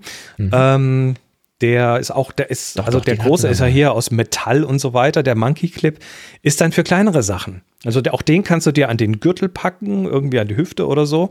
Ähm, der ist dann für kleinere Sachen, zum Beispiel für Blitze oder hier eine Trinkflasche oder irgendwelche anderen Geschichten. Da gehören diese Adapter-Tabs dazu und damit kannst du dann quasi beliebige Sachen, die klebst du hinten so drauf und kannst dann dein Belichtungsmesser oder sowas zum Beispiel einfach mal eben schnell in die Nice. Hüfte klicken. Gerade im Studio wäre das, ist das echt, echt nice. Ähm, dann gibt es die, die Spider Pro in Mirrorless. Ne? Das Hast ist du, die, glaube ich, die ich da? hier habe. Das ist ganz pfiffig, weil da, das kommt einmal mit der Bodenplatte für unter die Kamera. Gucken, dass die Kamera das scharf macht, das ist die Bodenplatte. Und die hat eingearbeitet ein AK Swiss kompatibles Profil. Das heißt, wenn man das unter die Kamera macht, kann man die Kamera damit auch auf eine Schnellwechselplatte vom Stativkopf hängen. Und da dran ist eben dieser, dieser Pin, das ist so ein Metallpin, sieht so ein bisschen aus wie so eine Mensch ärger dich nicht Spielfigur oder so, so ähnlich so ein bisschen. Und wenn man sich jetzt das unter die Kamera schraubt, der Pin nach vorne Richtung Objektiv und macht sich dann eben an den Gürtel, also entweder an einen stabilen Gürtel, den man an der Hose trägt, oder man holt sich eben äh, so einen Gürtel, wie Chris ihn gerade gezeigt hat, von dem größeren System. Ich glaube, das gibt es auch einzeln im Zubehör. Ähm, dann kann man sich die Halterung festklemmen. Das ist ein sehr, sehr, ähm, sehr, sehr strammer Metallclip hier, der auch oben nochmal so einen Gegenclip hat. Also das rutscht nicht einfach irgendwo ab. Also muss ich nicht an die Hose machen, kann ich auch irgendwie eine Tasche machen oder so. Und dann kann ich die Kamera eben mit diesem Pin in diese Halterung einhängen und die schnappt dann rein und fällt nicht mehr raus. Zum Rausziehen muss man einen kleinen Hebel etwas nach oben machen. Das ist so ein Federmechanismus. Dann kann man das Ganze rausziehen. Und wenn einem das zu stressig ist, weil man jetzt ständig irgendetwas ähm, einhängen und da rausziehen muss, dann kann man diese Sicherung auch nach oben festklappen und dann ist der Weg permanent frei. Und wenn man dann wieder spazieren geht oder äh, ja zur nächsten Location, dann kann man das Ganze wieder verriegeln. Und das ist sehr, wirklich sehr, sehr pfiffig. Also das fällt ja einfach nicht raus, ne? Das, wenn das nicht soll. Ja, und es ist die, die Anordnung von diesem Pin an der Bodenplatte, die ist halt so gewählt, dass wenn du die Kamera reinhängst, dann baumelt die halt ganz lässig mit dem Objektiv so leicht nach unten. Also du hast keinen Zug dadurch, dass das hängt, Objekt sie hängt immer genau gleich, ne? Die Ja. kann nicht falsch rumhängen und, oder und, so. und egal, was du für ein Objektiv hast, dann, also das, die, die Schwerkraft kümmert sich darum, dass das Objektiv entweder ein bisschen gerader ist oder ein bisschen schräger, aber es hängt immer schräg an deiner Hüfte und du hast kein, kein so ein Kippzug Zug, dadurch, dass irgendwie ein Gewicht, also ein Objektiv absteht von deiner Hüfte oder sowas, sondern es zieht wirklich immer nur nach unten und das geht an der Hüfte einfach sehr, sehr gut. Ähm, muss man echt mal ausprobiert haben. Ich war da echt äh, sehr beeindruckt. Ja, ansonsten gibt's äh, es gibt auch noch es gibt auch noch dieses Teil für einen Rucksack, ne? Das Spider X heißt das. Hast du das äh, bekommen? Ähm, Oder habe ich das? Also das ist quasi so ein, so ein Teil, was man sich so an Rucksackriemen dran macht. Das ist dann nicht mehr Hüfte, sondern das ist dann eher so ein bisschen äh, Ja. an irgendwelche Riemensachen dran. Das äh, ist dieses Ding hier. Genau. Da. Das kennt man, das kennt man auch von anderen Herstellern. So dieses Prinzip, aber das ist eben die Version von Spider. Und ähm, dann kriegt man natürlich so Sachen wie hier so eine, so eine äh, Platte, die man unter die Kamera macht, gibt es natürlich auch einzeln noch zu kaufen. Also das ist hier die Spider Pin and Plate. Ähm, Genau, ich glaube, die Platte, die du da hast, das Kameras ist die große Platte. Zeig noch mal ins Genau. Bild. Äh, die hat, glaube ich, mehrere Ansatzpunkte für den Pin. Ne? Da kannst du den Pin noch an andere Stellen Genau. packen. Dann äh, hängt das ein bisschen Genau. davon ab, was du für eine Kamera hast. Eine große, eine schwere, eine breite, eine lange. Ähm, und da muss man mal ausprobieren, äh, wie es einem angenehm ist, das an der Hüfte zu tragen. Da kannst du also quasi die Position äh, im hängenden Zustand noch damit beeinflussen. Das geht hier bei der Genau. kleinen Mirrorless nicht, aber äh, bei einer Mirrorless gibt es jetzt auch nicht so wahnsinnig viel, was man da ausbalancieren müsste. Tja. Ähm, ist auf jeden Fall äh, echt gut durchdacht und ich, mir ist das beim ersten Mal, als ich das Produkt oder vor Jahren, als ich das Produkt zum ersten Mal gesehen habe, ist mir das Thema Ergonomie gar nicht so klar gewesen. Aber ich kenne das ja, also ich, ich kann auch nicht viel und lange auf den Schultern tragen und deshalb ist das so Mhm. an sich ganz logisch. Ähm, dann haben wir noch gefragt, wo geht's denn hin? Was Ja. ist denn die Zukunft? Wo geht's weiter? Mhm. Und dann sagt er, ja, also äh, Spider Gear ist nicht nur für Fotografen da, sondern die haben auch noch eine zweite Produktlinie und äh, die richtet sich an Menschen, die sich mit, mit Handwerk beschäftigen. Es gibt nämlich den Spider Tool Holster, den haben wir jetzt nicht hier zum Vorzeigen, aber Ja. im Prinzip ist das das gleiche Prinzip. Man hat eben an der Hüfte diese, diese Aufnahme, wo das, äh, wo, wo so, ein, so ein Pin reinpasst. Und dann hat man entsprechende ähm, Sachen, die man so um einen, äh, zum Beispiel um einen Griff von einem Akkuschrauber oder von irgendwelchen anderen Werkzeugen äh, drumrum macht mit Klett und dann kann man im Prinzip ja, sich kann man auf die Leiter hochklettern und hat irgendwie die Sachen halt in so einem Holstersystem dann an der Hüfte hängen. Also es ist Das ist echt sehr sauber naheliegend. Ja. durchdacht. Tja, Es muss nur mal einer und machen. das, genau, muss nur einmal machen. Die haben es gemacht und äh, das ist Spider-Holster und äh, wir fanden es echt cool, dass da nicht nur der Chef sich dann gemeldet hat, sondern ähm, ja, dass uns Enjoy Kamera hier unterstützt mit äh, diesen Produkten und wir sagen herzlichen Dank und ja, haben euch hier mal eine Marke vorgestellt. War mal was Neues. Fand ich ja, gut. fand ich toll. Fand ich gut. Oh, cooler Chef. Hat erstmal gefragt, Und- wa- was genau willst du von mir wissen? Und ihr lasst uns mal wissen, ob das für euch auch interessant war. Ob das euch was gebracht hat. Könnt ihr mal in die Kommentare schreiben. ja, Oder ein Audiokommentar dazu. genau. Habt ihr Erfahrung damit? Hat das gut funktioniert? Lasst es uns wissen. So. Genau. Tja, und wir sagen herzlichen Dank, Enjoy Kamera, für die Unterstützung. Echt cool. Dankeschön. Ko kommen wir zum nächsten Thema. Jetzt ein interessantes Thema. Äh, du Influencer kennst- steht hier, kenne ich nicht. Impf Impffluencer, nein, Influencer. Die ähm, kenne ich.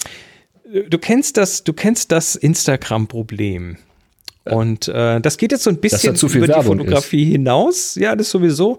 Äh, das geht so ein bisschen über die Fotografie hinaus, geht äh, eher so in den Bereich, was macht das denn mit einem? Ne, die Leute, die da ihre, ihre, ihr Happy Life darstellen und quasi immer nur die positiven Sachen zeigen und ähm, die, die schön aussehen, die alle total schlank sind, die gerade Zähne haben. bei manchen Menschen und, löst das äh, tatsächlich Probleme aus. und das ist, das ist nicht unproblematisch. Äh, vor allem, wenn das auch noch Menschen sind, die Geld dafür bekommen. Also Influencer oder Firmen, die eben aus kommerziellem Interesse da ähm, diese, diese schönen, bunten, positiven Bilder reinwerfen. Und das kennen wir natürlich aus der Fernsehwerbung schon immer, aus der äh, aus der, was weiß ich, Plakatwerbung, aus Magazinen und so weiter. Aber es ist natürlich in Social Media drastisch, drastisch mehr geworden. Und das hat, äh, das hat dann ähm, auch Auswirkungen. Und die kann man auch messen. Und ähm, da passieren dann eben so Dinge, dass sich zum Beispiel die, äh, dass sich, das, das kommt jetzt aus UK, ähm, dass da über 61 Prozent der Erwachsenen und 66 Prozent der Kinder negative Körpergefühle haben in Umfragen. Das wundert mich nicht. Hm. Dass geschätzt ein, ein Viertel Millionen Menschen in den UK an Anorexie, also Magersucht oder Bulimie leiden mit steigender Tendenz. Ja, schrecklich. Und äh, dass über eine Million Steroide nehmen, ne, um hier, Ja, Muckis halt. was weiß ich, die Muckis äh, zu wachsen zu lassen und so weiter. Also das ist nicht nur Frauen, das sind auch Männer. Ja. Ähm, die Mental und so. Health, genau, die Mental Health Foundation sagt, ein Fünftel der Erwachsenen und ein Drittel der Teenager sagen, sie schämen sich für ihren Körper. Ja. Und fast 20 Prozent der Erwachsenen fühlen sich bezüglich ihrer, Kör- jetzt wird's ha hart, fast 20 Prozent der Erwachsenen in den UK fühlen sich bezüglich ihres Körperbildes angeekelt. Das Wort ist disgusted. Oha. Ja. Das ist nicht gesund. Und das ist nicht gesund und da hat natürlich die Fotografie was damit zu tun. Und jetzt gibt es einen Gesetzesvorschlag. Das ist noch nicht Gesetz, das ist ähm, in, am 12. Januar im äh, äh, britischen Parlament vorgeschlagen worden, formal vorgeschlagen worden. Und äh, zwar von einem ähm, Member of Parliament, Dr. Luke Evans, und hat zum Ziel, Influencer, den Rundfunk, Medien und alles, was bezahlt, Social Media mit Bildern von Menschen bespielt. Und zwar geht es um die, äh, um die mögliche Vorschrift der Kennzeichnung von digital veränderten Fotos von Menschen, die im kommerziellen Umfeld verwendet werden sollen. Okay. Und das Ganze äh, kommt, also es geht um, um digital veränderte Bodies, Menschen und dass die irgendein Label bekommen sollen in irgendeiner Form, äh, um dann eine etwas ehrlichere und etwas realistische Repräsentation der Menschen und wie sie aussehen ähm, in diese Medien zu bringen. Und Dr. Evans war selber tatsächlich Arzt, ein GP, ein General Practitioner, also Hausarzt. Und der sagt, äh, when I was a general practitioner, particularly young women with eating disorders would talk about the fact that they are driven by these images and think they need to have a perfect physique. Also genau das, was man sagt. Man, man, man entwickelt halt ganz unterbewusst diesen, diesen, diesen Zwang fast schon, Ja, wenn du halt überall. Menschen siehst, die ein bestimmtes Körperbild propagieren, dann denkst du halt irgendwann, die sind alle so, warum bin ich nicht so? Ja. Und Großer Fehler übrigens in- in der, in der Wahrnehmung. Also solltet ihr, also es ist jetzt wirklich kein Spaß, ähm, solltet ihr da irgendwie Ansätze ähm, haben von solchen Gefühlen, dann sucht bitte wirklich professionelle Hilfe. Das ist äh, kein Quatsch, da kann man drüber reden, das kann man lösen, das Problem. Ähm, und nicht ihr seid das Problem, sondern das Problem sind äh, tatsächlich die Medien da draußen. Also ihr habt kein Problem, ihr seid gut, wie ihr seid. Das meine ich echt ernst. Ja, Also ich, äh, das, ich, äh, äh, mir geht das gerade ein bisschen nahe, weil ähm, ich habe direkten Kontakt zu einer Person, die eben tatsächlich ähm, psychisches Problem da hat in diesem Bereich. Und die ist das aber auch angegangen und spricht da im Augenblick sehr offen darüber. Aber du siehst halt wirklich, dass sie damit zu kämpfen hat an dieser Stelle. Und ist wirklich eine total sympathische und total nette Person an dieser Stelle, aber ähm, die hat ja echt ein Problem damit und das, das geht mir gerade echt nahe. Das ist, ähm, wenn man das wieder hört, wie viele Leute das sind. Holla. Ja gut, mach es mal weiter. Naja, auf jeden Fall äh, wird gefordert, dass ähnlich der Werbemarkierung, also es gibt eine Werbemarkierungspflicht in den UK und zwar im kommerziellen äh, Umfeld, speziell im Fernsehen. Mhm. Musst du tatsächlich, wenn ein Product Placement kommt, musst du irgendwie in die Ecke ein P einblenden oder so. Okay. Also, dass das, dass das klar ist. Da gibt es also tatsächlich äh, Gesetz wohl dafür in UK. Und äh, dieser Vorschlag mit der Markierung von solchen Körperbildern, die tatsächlich äh, adaptiert wurden, scheint jetzt tatsächlich auch über die Parteigrenzen hinweg äh, Unterstützung zu finden. Und ich hoffe mal, dass das in irgendeiner Form dann auch funktioniert. Es natürlich, gehen natürlich wieder die Fragen los. Ne? Also ich finde das ja generell gut und sehr wichtig. Schon immer eigentlich.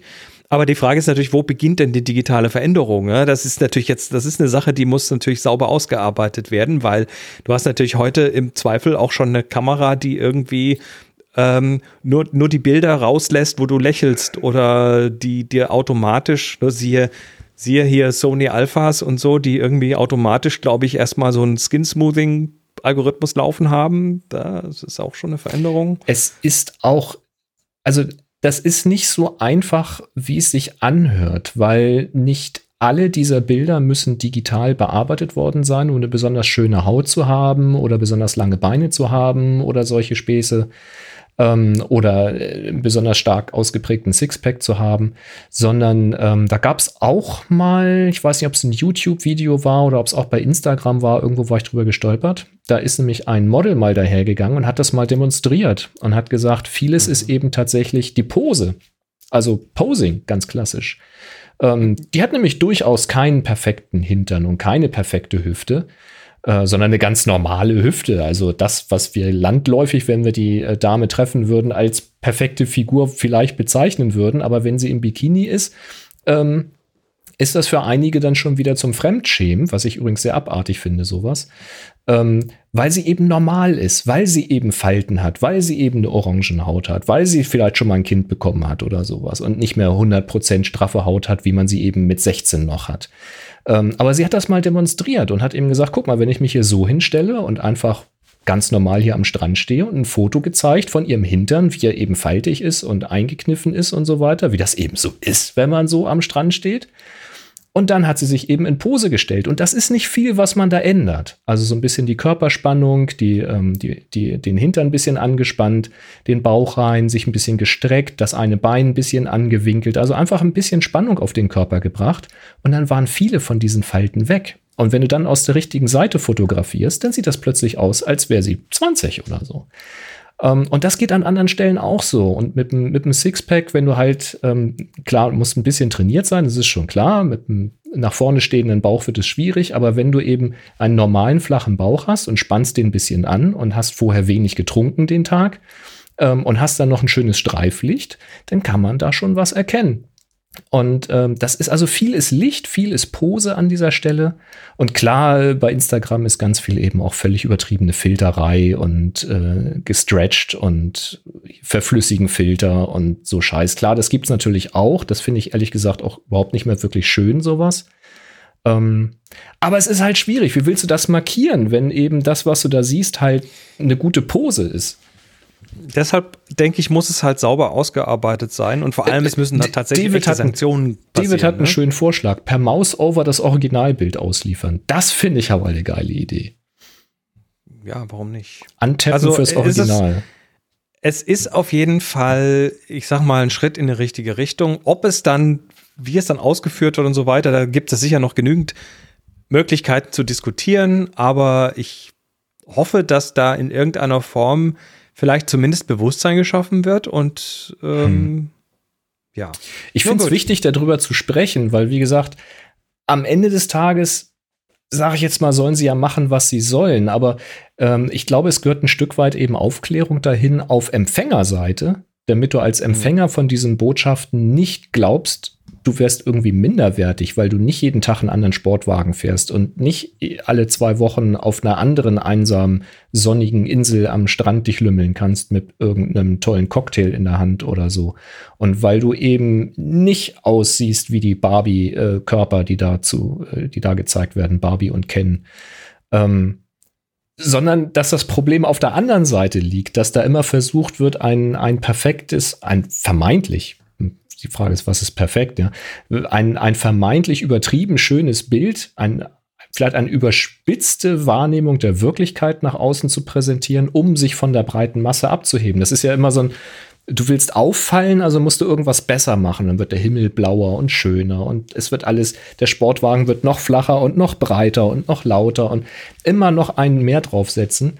Aber das ist ja irgendwie dieses immer höher, weiter, schöner, besser das ist, glaube ich, ein Problem. Und wenn das aber auf Empfängerseite klar ist, dass das, dass das ein Theater ist, dass das, dass das Illusion ist, was da gezeigt wird, ähm, dann kann man das vielleicht auch als solche erkennen und sich vielleicht sogar drüber amüsieren oder es vielleicht sogar genießen und kann sagen, hey, hat sich ja einen geilen Hintergrund reingeschoppt. Wir hatten mal diese, diese Instagram, dieses Instagram-Model, was auf jeden der Bilder immer denselben Himmel reingemacht hat. Mhm. Ähm, und das quasi ja. schon als Stilmittel äh, genommen hat. Ähm, und vielleicht auch ein bisschen also ich, ich unterstelle mal keine komplette Blödheit, dass das äh, einfach so doof ist, äh, dass sie einfach immer nur den, den gleichen Himmel tippt, weil er dir gefällt, sondern ich glaube schon, dass da eine Absicht dahinter stellt. Ich möchte das mal unterstellen, ähm, um da auch ein bisschen Finger drauf zu zeigen. Und natürlich auch ein Marketing-Gag, weil wenn sich das sowas rumspricht, dann hast du erstmal wieder Klicks auf deiner Seite, ist doch klar. Aber wenn man so solche Sachen erkennt, solche Manipulationen erkennt, dann kann man sie als das genießen, was sie eben sind, eben Illusionen.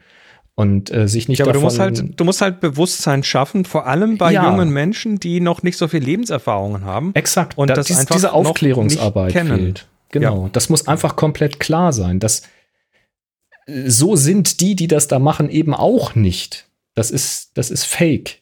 Also ein schöner Fake. Das ist so, wie wenn man ein schönes Urlaubsfoto macht für die Familie. Das mag auch besonders schön an der Stelle gewesen sein. Und hinten war eben die Baustelle, die man ja nicht hört auf dem Foto. Ja. Aber diese Bewusstsein ist ganz wichtig. Wie gesagt, es ähm, triggert mich so ein kleines bisschen, weil wir da eben äh, in, im Freundeskreis jemanden haben, der da, äh, Mhm. mit dem es nicht so gut damit geht.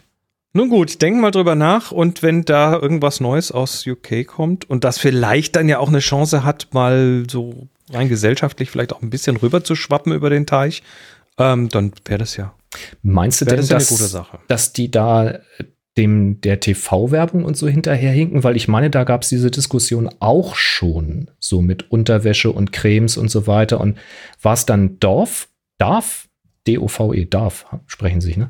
Äh, waren die das, die dann angefangen haben, ähm, auch Models mit äh, nicht nur anderer Hautfarbe zu nehmen, sondern eben auch mit anderen Figuren zu nehmen und äh, Das ist Darf, ja, ja. Ja, ja.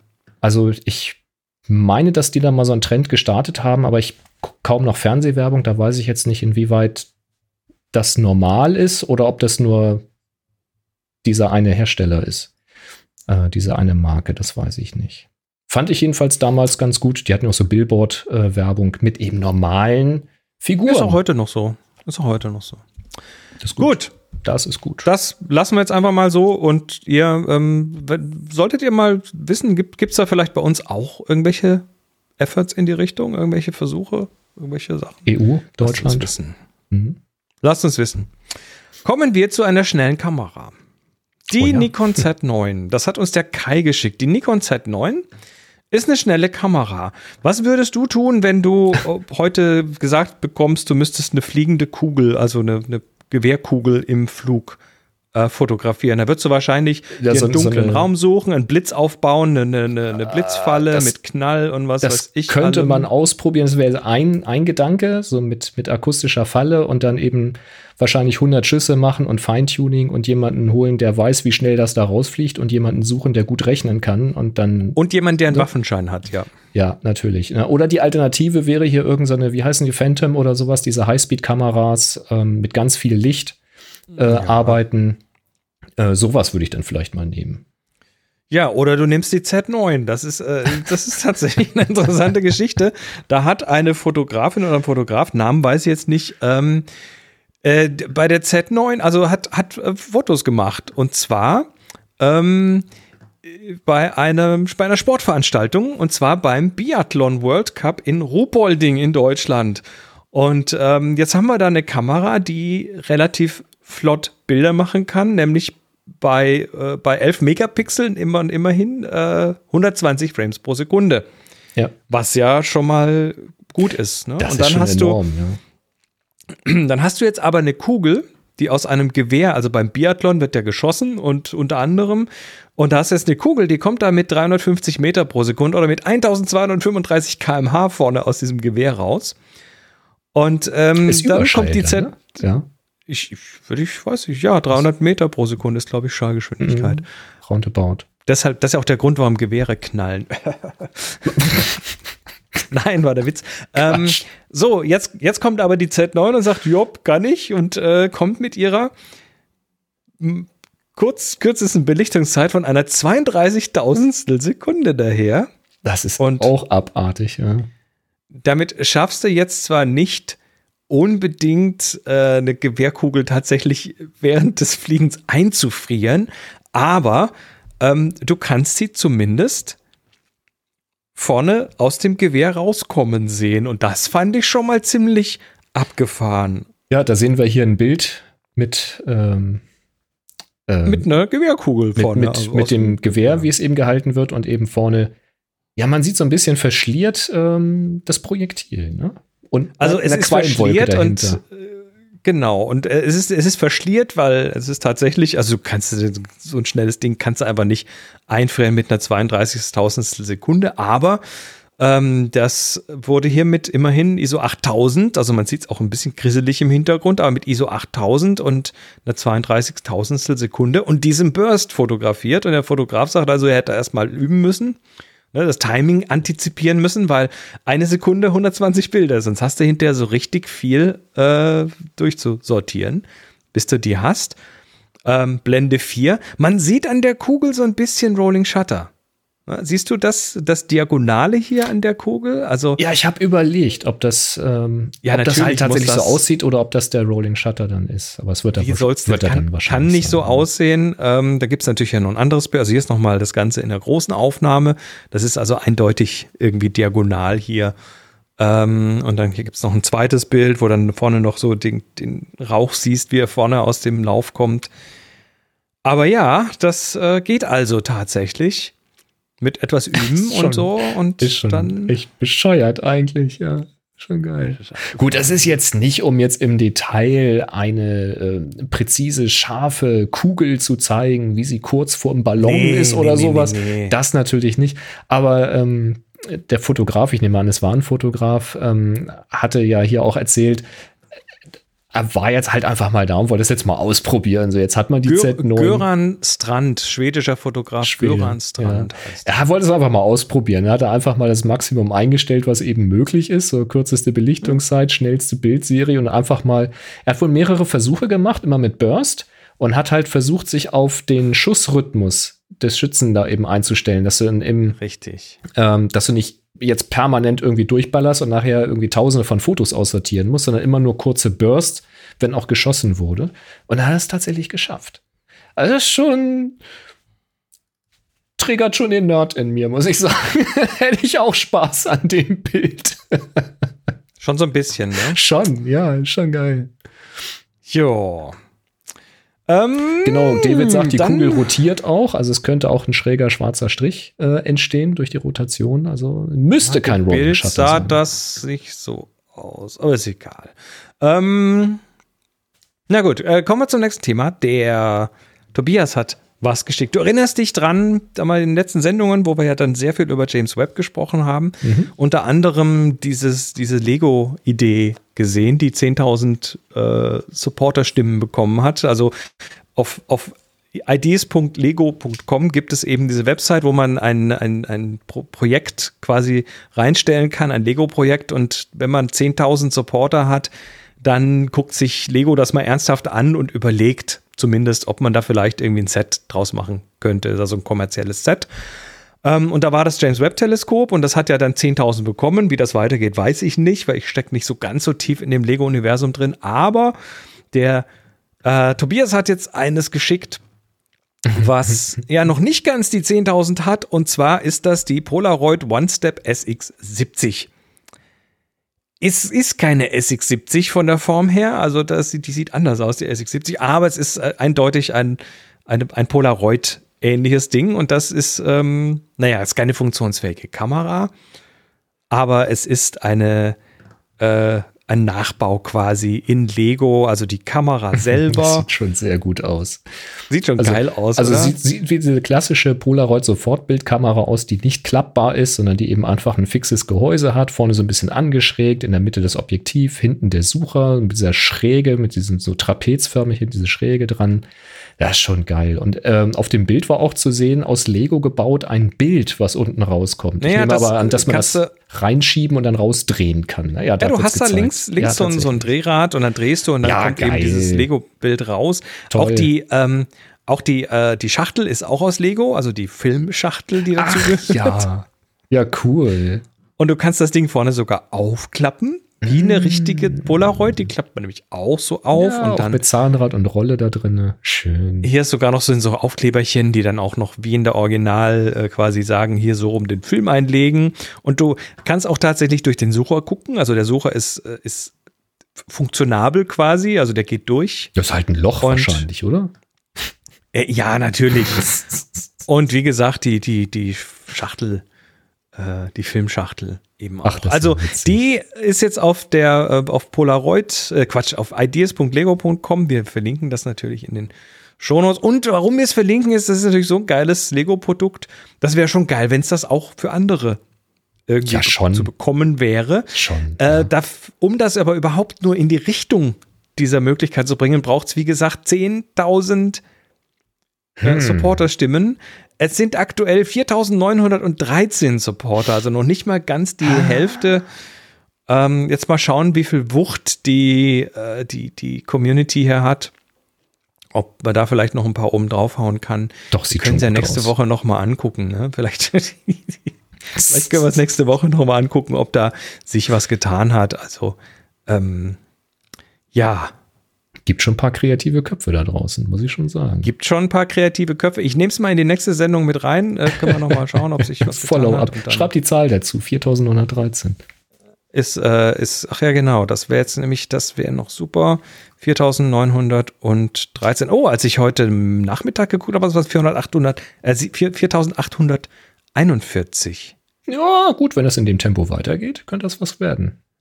Und es sind noch 587 Tage, also man kann die wohl auf ziemlich lange anlegen, diese Dinge. Hat also noch ein bisschen Zeit, aber trotzdem, Sehr schön. vielleicht kommt da noch was. Gut, Finde ich gut. sehr schön. Ja, Finde ich gut. Weißt du, was ich auch gut finde? keine Ahnung, was denn? Happy Shooting, der Fotopodcast. Werbung. Wir werden nämlich wieder unterstützt von Jimdo, wo du dir deine eigene Webseite bauen kannst, was du unbedingt tun solltest, wenn du irgendetwas anbietest da draußen. Und jetzt stellen wir uns mal vor, du bist auch so ein Lego-Kreativgeist und bastelst in deiner Freizeit aus einer Tonne von Lego-Bausteinen solche Kameras zusammen oder individuelle Dinge. Also wenn ich jetzt zum Beispiel zu dir komme und kann sagen, hier könntest du mir dieses Objekt aus Lego bauen. Was weiß ich, ein bestimmtes Pferd zum Beispiel aus Lego zusammenstöpseln oder ein Schaf oder ein Zaun für die zwei Schafe, die du mir schon zusammengebastelt hast, mit dem Pferd dazu. Wobei Pferde und Ziegen wäre schöner. Vielleicht kannst du ja Ziegen machen oder Esel. Und wer weiß, vielleicht machst du sowas als Auftragsarbeit oder einfach als Hobby und hast verschiedene Dinge und hast inzwischen eben schon irgendwie dein ganzes Zimmer vollgestellt mit diesen Dingen und sagst, ah, so langsam könnte ich mich von ein paar von diesen Dingen trennen. Ne, wie gesagt, oder Auftragsarbeiten. Dann könntest du mal auf happyshooting.de slash Jimdo gehen und einfach mal kostenlos da starten ähm, mit dem Dolphin einfach mal eine Webseite machen beantwortest ein paar Fragen zu der Seite, damit du ein schönes Layout schon mal als Vorschlag bekommst, was du aber noch anpassen kannst natürlich.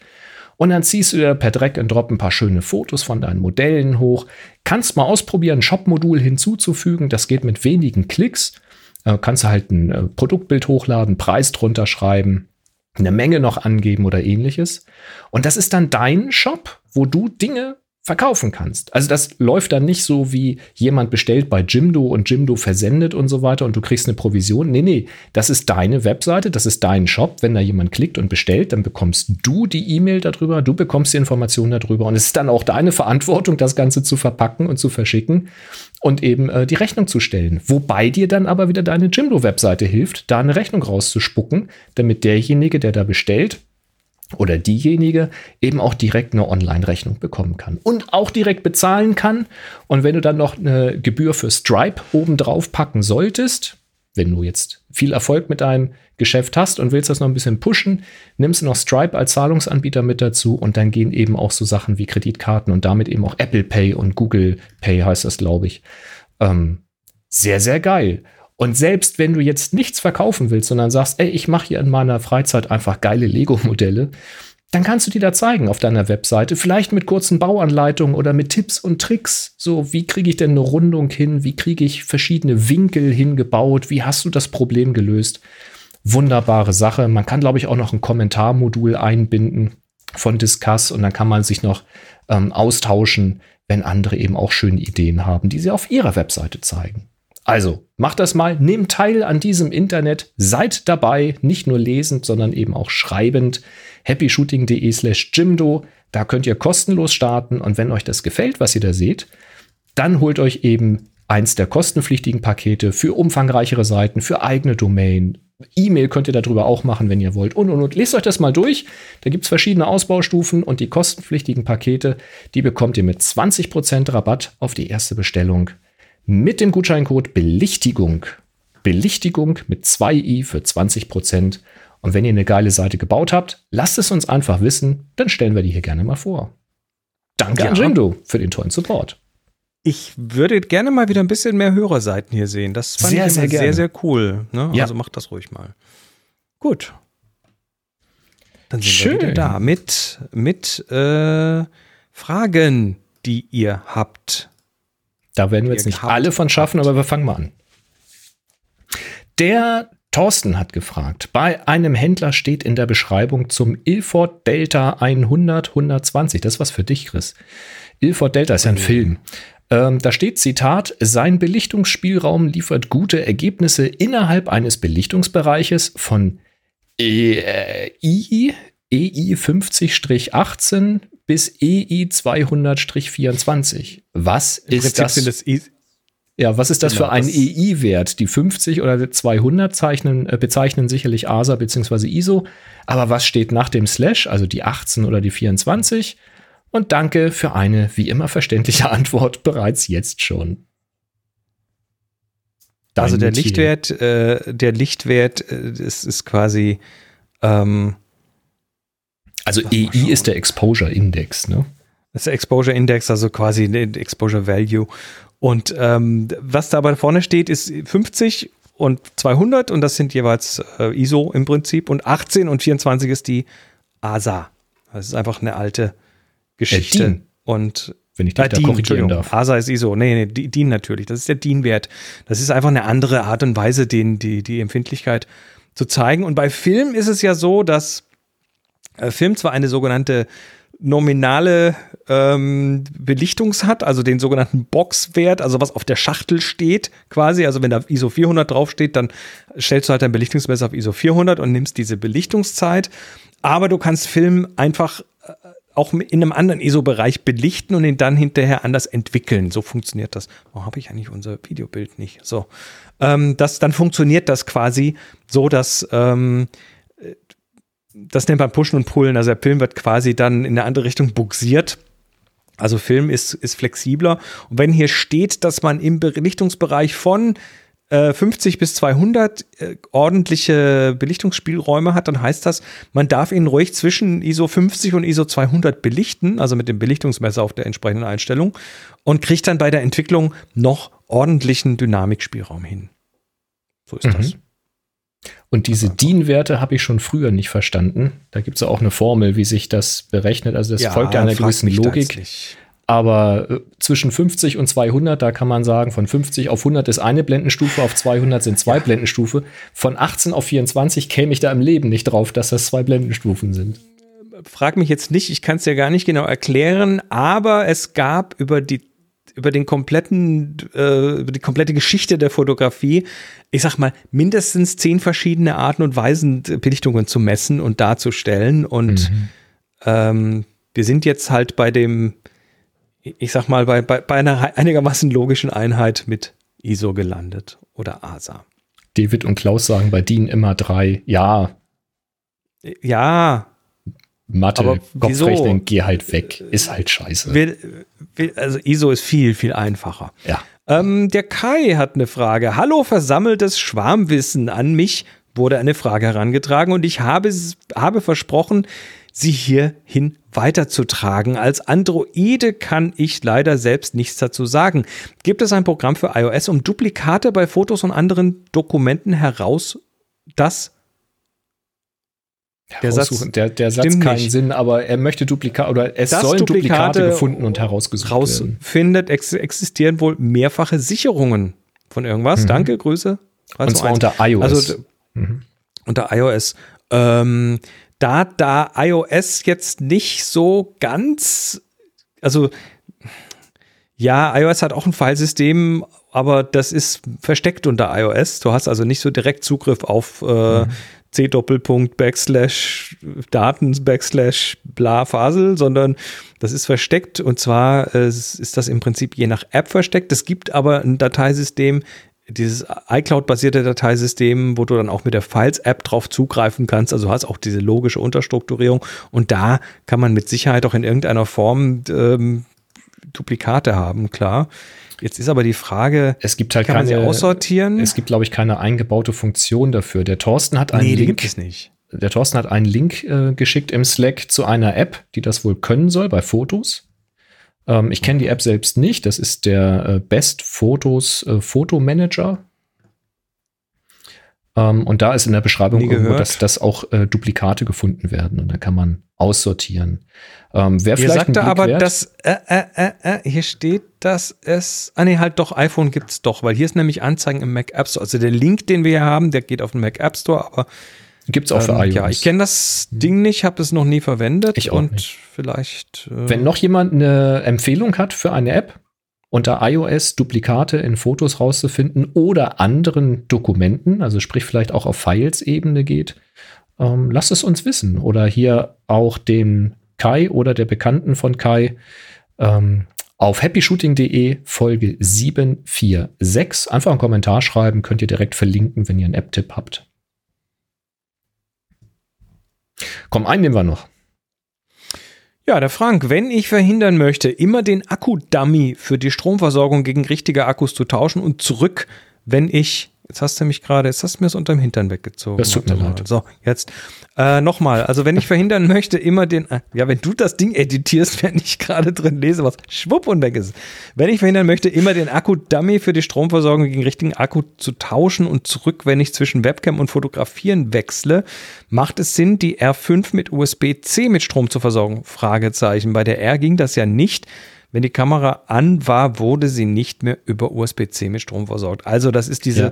diese Geschichte, wenn du in der Webcam bist, dann kannst du ja mit so einem Dummy-Akku mit Kabel, Stromversorgung irgendwie die Kamera betreiben. Und, Mach ich hier. und wenn du die dann mitnimmst, genau, mach ich hier auch, und wenn du die dann mitnimmst, raus zum Fotografieren und wieder als Webcam, dann musst du immer hin und her switchen. Und Mhm. der Frank fragt jetzt, ob das da mit USB-C Stromversorgung geht, während sie läuft. Du Ja. kennst dich da aus.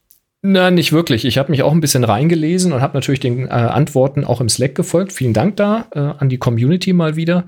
Es spricht da tatsächlich nichts dagegen, das zu tun, weil diese Kamera, wenn sie mit USB-Strom versorgt wird, den Akku nicht lädt. Steht auch in der Betriebsanleitung. Ähm, das heißt, da macht man sich den Akku nicht kaputt. Das wäre ja sonst eine Sorge, die man haben könnte. Wenn du permanent Strom reinpumpst, ist das nicht so schön. Ähm, da passiert aber nichts. Also das äh, ist dafür schon so vorgesehen. Ähm, und du musst natürlich gucken, ob die gewünschte Funktion zur Verfügung steht, wenn du die Kamera mit USB-Strom versorgst. Das ist in diesem Fall wohl der Fall bei der R5. Ähm, bei einer Olympus oder sowas kann es dir eben passieren, dass wenn du mit USB-Strom arbeitest, du kein HDMI-Out mehr kriegst und solche Späße. Da muss man eben gucken, welche Funktionalitäten man denn möchte und ob die dann funktionieren. Und der Olaf hat noch ergänzt, das fand ich interessant, weil Frank, du hast ja gesagt, dass das mit der äh, EOS R nicht funktioniert, mit dem USB-Strom. Und der Olaf, der kennt sich ja gut aus mit, mit den äh, Canon-Kameras, äh, der sagt, bei der EOS R und der RA kann, äh, die können USB-Strom mit der aktuellen Firmware. Das heißt, da einfach mal gucken, dass es, äh, ob es noch eine aktuellere Firmware gibt, als die, die du auf der alten Kamera hast. Dann könntest du nämlich theoretisch auch deine alte R mit USB-Strom versorgen, hast dann eine Dauerstromversorgung und brauchst die R5 gar nicht nehmen. Ich finde es nämlich noch praktischer, wenn man die Kamera, die man für Video braucht, wenn man es regelmäßig braucht, fest montiert ähm, und nicht immer ab und wieder aufbauen muss. Das ist ja auch der Grund, warum ich mir dann hier äh, eine, eine EOS Mark dir halt eine III zweite. ge gegönnt habe. Ganz genau. Ich glaube, das macht halt nicht jeder, ne? Nö, aber wenn man jetzt schon eine hat, ne, oder wenn man vielleicht günstig an eine R rankommt, weil das nicht so viel kostet. Ich meine, Mhm. eine R5 jetzt zu nehmen für Video, das ist schon sehr dekadent an der Stelle auch. Ne? Aber wer Äh, bin ich ich, dass ich was 5D zu dekadent sage? Äh, Ich habe alles eine gut. 5D Mark IV als Webcam hier. Also ja, dekadent. Wenn man die halt rumliegen hat und sie gerade anders nicht verwendet wird, dann ist das doch völlig super. rumliegen hat, genau. Alles gut. Alles Tja. Jod. Ja, klasse. Danke Sehr für eure schön. Fragen. Genau. Also mehr, mehr Fragen dann in der nächsten Episode. Genau, und solltet ihr Fragen haben, dann werft sie uns doch hier rein. Nochmal im Slack in den Kanal HS Fragen oder auf Twitter mit dem Hashtag HS Frage oder äh, schickt uns auch gerne mal Fragen per Audio oder Video an info at happyshooting.de. Kurz fassen, halbe Minute, dreiviertel Minute, vielleicht eine Minute, ne? sonst wird das immer ein bisschen schwierig, das hier auseinander zu pflücken. Aber äh, wir freuen uns von euch zu hören, in welcher Form auch immer. Äh, wir haben Termine. Wir haben Termine. Oh, oh, oh. Wir haben Termine. Dicke, ding, dicke, ding. Der Terminkalender. Ding, ding, ding, ding, ding, ding. Ich habe gelogen, wir haben einen Termin. Und zwar haben wir den Termin, ähm, den uns der David reingelegt hat, und zwar im Kunstmuseum in Aalen vom 6.2. bis zum 29.5. dieses Jahres gibt es eine Ausstellung Neue Wahrheit? Fragezeichen, kleine Wunder. Die frühen Jahre der Fotografie in Verbindung mit On Display der Körper der Fotografie. Äh, Das Kunstmuseum Aalen präsentiert zeitgleich eine Sammlung historischer Fotografen aus den An äh, Fotografien aus den Anfängen des Mediums nebst antiken Apparaten und Geräten und aktuelle Werke von Studierenden und Absolventen der Folkwang Universität der Künste, die sich mit dem Material kann heute nicht mehr lesen, die sich mit dem Materiellen in der Fotografie in Zeiten zunehmender Virtualisierung und Körperlosigkeit auseinandersetzen. Das klingt spannend. Und wie gesagt, bis zum 29.05. ist das da noch. Und ja, vielleicht kann man da ja irgendwann auch mal wieder so unter die Leute und hingehen. ähm, ja. Aber äh, Dankeschön. Solltet ihr auch Termine haben, dann werft uns auch die bitte gerne über den Zaun. happyshooting.de slash Terminkalender ist der Platz, wo man äh, Termine reinwerfen kann und wo man welche findet. Und wir bedanken uns. ist cool. Sehr geil. Und nun geht es darum, äh, Ge- Gewinnerei zu ermitteln. Wir haben ähm, heute die Netzaufgabe. Sehr Und es richtig. haben dann doch äh, wieder reichlich Menschen mitgemacht. Hier sind, äh, wie viel sind es denn? äh, Hier 22. Irgendwo 22 Stück, genau, zum Thema Netz. Und äh, es ist, ich finde es immer wieder cool, überhaupt mal sich mit einem Thema auseinanderzusetzen, weil äh, zielgerichtet, also die Einschränkung auf ein Thema macht kreativer. Ist Absolut. immer so, funktioniert. Und äh, die, die mitmachen und dann auch noch nicht schummeln und einfach äh, ein Foto aus der Schublade nehmen, sondern tatsächlich in, sich dann hier ein bisschen aufraffen, Arsch vom Sofa hochkriegen und dann fotografieren gehen, äh, die gewinnen hier. Alleine schon mal, weil sie fotografiert haben. Und die Person, die hier ausgewürfelt wird mit unserem patentierten 100er Würfeln, die na, hier ähm, so oft gewürfelt werden, bis sie dann eine von den Zahlen 1 bis 22 haben. Äh, diese Person bekommt dann heute Folgendes zu gewinnen. Wir haben heute das hier. ähm, Ich musste schon in der Vorbereitung der Sendung spunzeln. three, es ist von Three-Legged Thing. Es ist eine du Kamera, eine Kiste mit einem tollen L-Winkel-Platte. Schriftzug in die. äh, In, in, Aber was da, was da drauf steht, ist, if, if, you, if you tolerate this, then your chickens will be next. Und ich glaube, das ist aus einem Songtitel oder aus einem Songtext irgendwie. Ähm, aber dahinter versteckt sich der QR2 ähm, L-Winkel, den ihr an eure Kamera schrauben könnt und der universell dann L-Winkel. universell an der AK Swiss Platte vertikal oder horizontal die Cool. Kamera befestigen kann und äh, trotzdem noch irgendwie die, die, die Ports frei bleiben und so weiter. Ist ein cooles Ding und äh, das haben wir zur Verfügung gestellt bekommen von Enjoy Camera und dürfen es hier verlosen. Und deshalb, ähm, ja, Ein Traum. würfeln wir jetzt mal von 1 bis 22. Ich muss aber noch ganz kurz hier unser zweites Ding aufmachen. Du kannst ja einfach schon mal Soll ich schon mal anfangen? würfeln. Mach doch mal. Dieter hat es übrigens gefunden. Maniac Street Preachers. If you tolerate this, your children will be next. Genau, und hier ist dann hier die Your, Your Chickens will be next, also die haben das abgewandelt. Chicken. Chicken, Chicken, Chicken, Chicken. Also, ich würfle. Oh, bevor du genau, bevor du würfelst übrigens, wir haben wir haben ja tatsächlich äh, hier schlaue Menschen, unter anderem den Uwe, der hat nämlich noch schnell nachgeguckt, wie das denn mit der DIN funktioniert und sagt, äh, die DIN ist ein Zehner, ist äh, dieser, diese Filmempfindlichkeitsangaben in DIN sind Zehner logarithmisch skaliert. Das heißt, eine Differenz von 3 DIN entspricht einer Verdopplung der Empfindlichkeit. Das Ja, ist wie bei Dezibel. Arsch.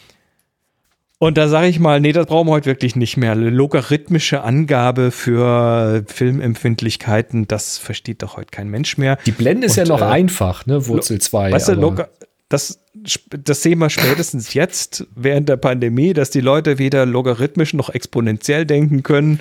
Das heißt, äh, good riddance, macht das mal alles einfacher. So, Zählt der Würfel, der am Boden liegt? Dann hätte ich hier nein, der 85 zählt nicht. Wir, Achso, dann muss ich nein, wir. Es wäre eine 85 gewesen. Für alle, die jetzt sagen, ah, ich wäre ja jetzt gewesen, wenn der Boden gezählt hätte. Nee, der Boden ist Lava. So, zack. der Boden brennt. 43. Das ist zu viel. Wir äh, haben hier zum Beispiel eine 23. Geil. Knapp drüber. Eins zu viel. Ja, Mist. Mist, Mist. Äh, 50. Da, da, da, da. 39. Das wird was. 3. Oh, eine 3. Oh, oh ja, das ist, äh, das ist gut. Das ist mir schon im Thumbnail aufgefallen. Das ist das Bild von Helma Harnetz. Ja, was sehen wir? Wir sehen, wir sehen ein schwarz-weißes Foto, ein Selfie wahrscheinlich, vermutlich, nehme ich an. Vermute ich. Ähm, in Schwarz-Weiß und da ist ein Mensch drauf und der hat hier einen Ersthelferkurs in der Firma, schreibt er, und das Harnetz war für die Übung mit dem Motorradhelm. Ah, ich dachte, der wäre jetzt irgendwie in der Lebensmittelproduktion oder so. ähm, oder irgendwie im Reinraum am Arbeiten, so James Webb und so, da haben die Leute ja auch so Haarnetze ja, auf. aber im Rheinraum läufst du nicht so offen mit dem Hemd rum.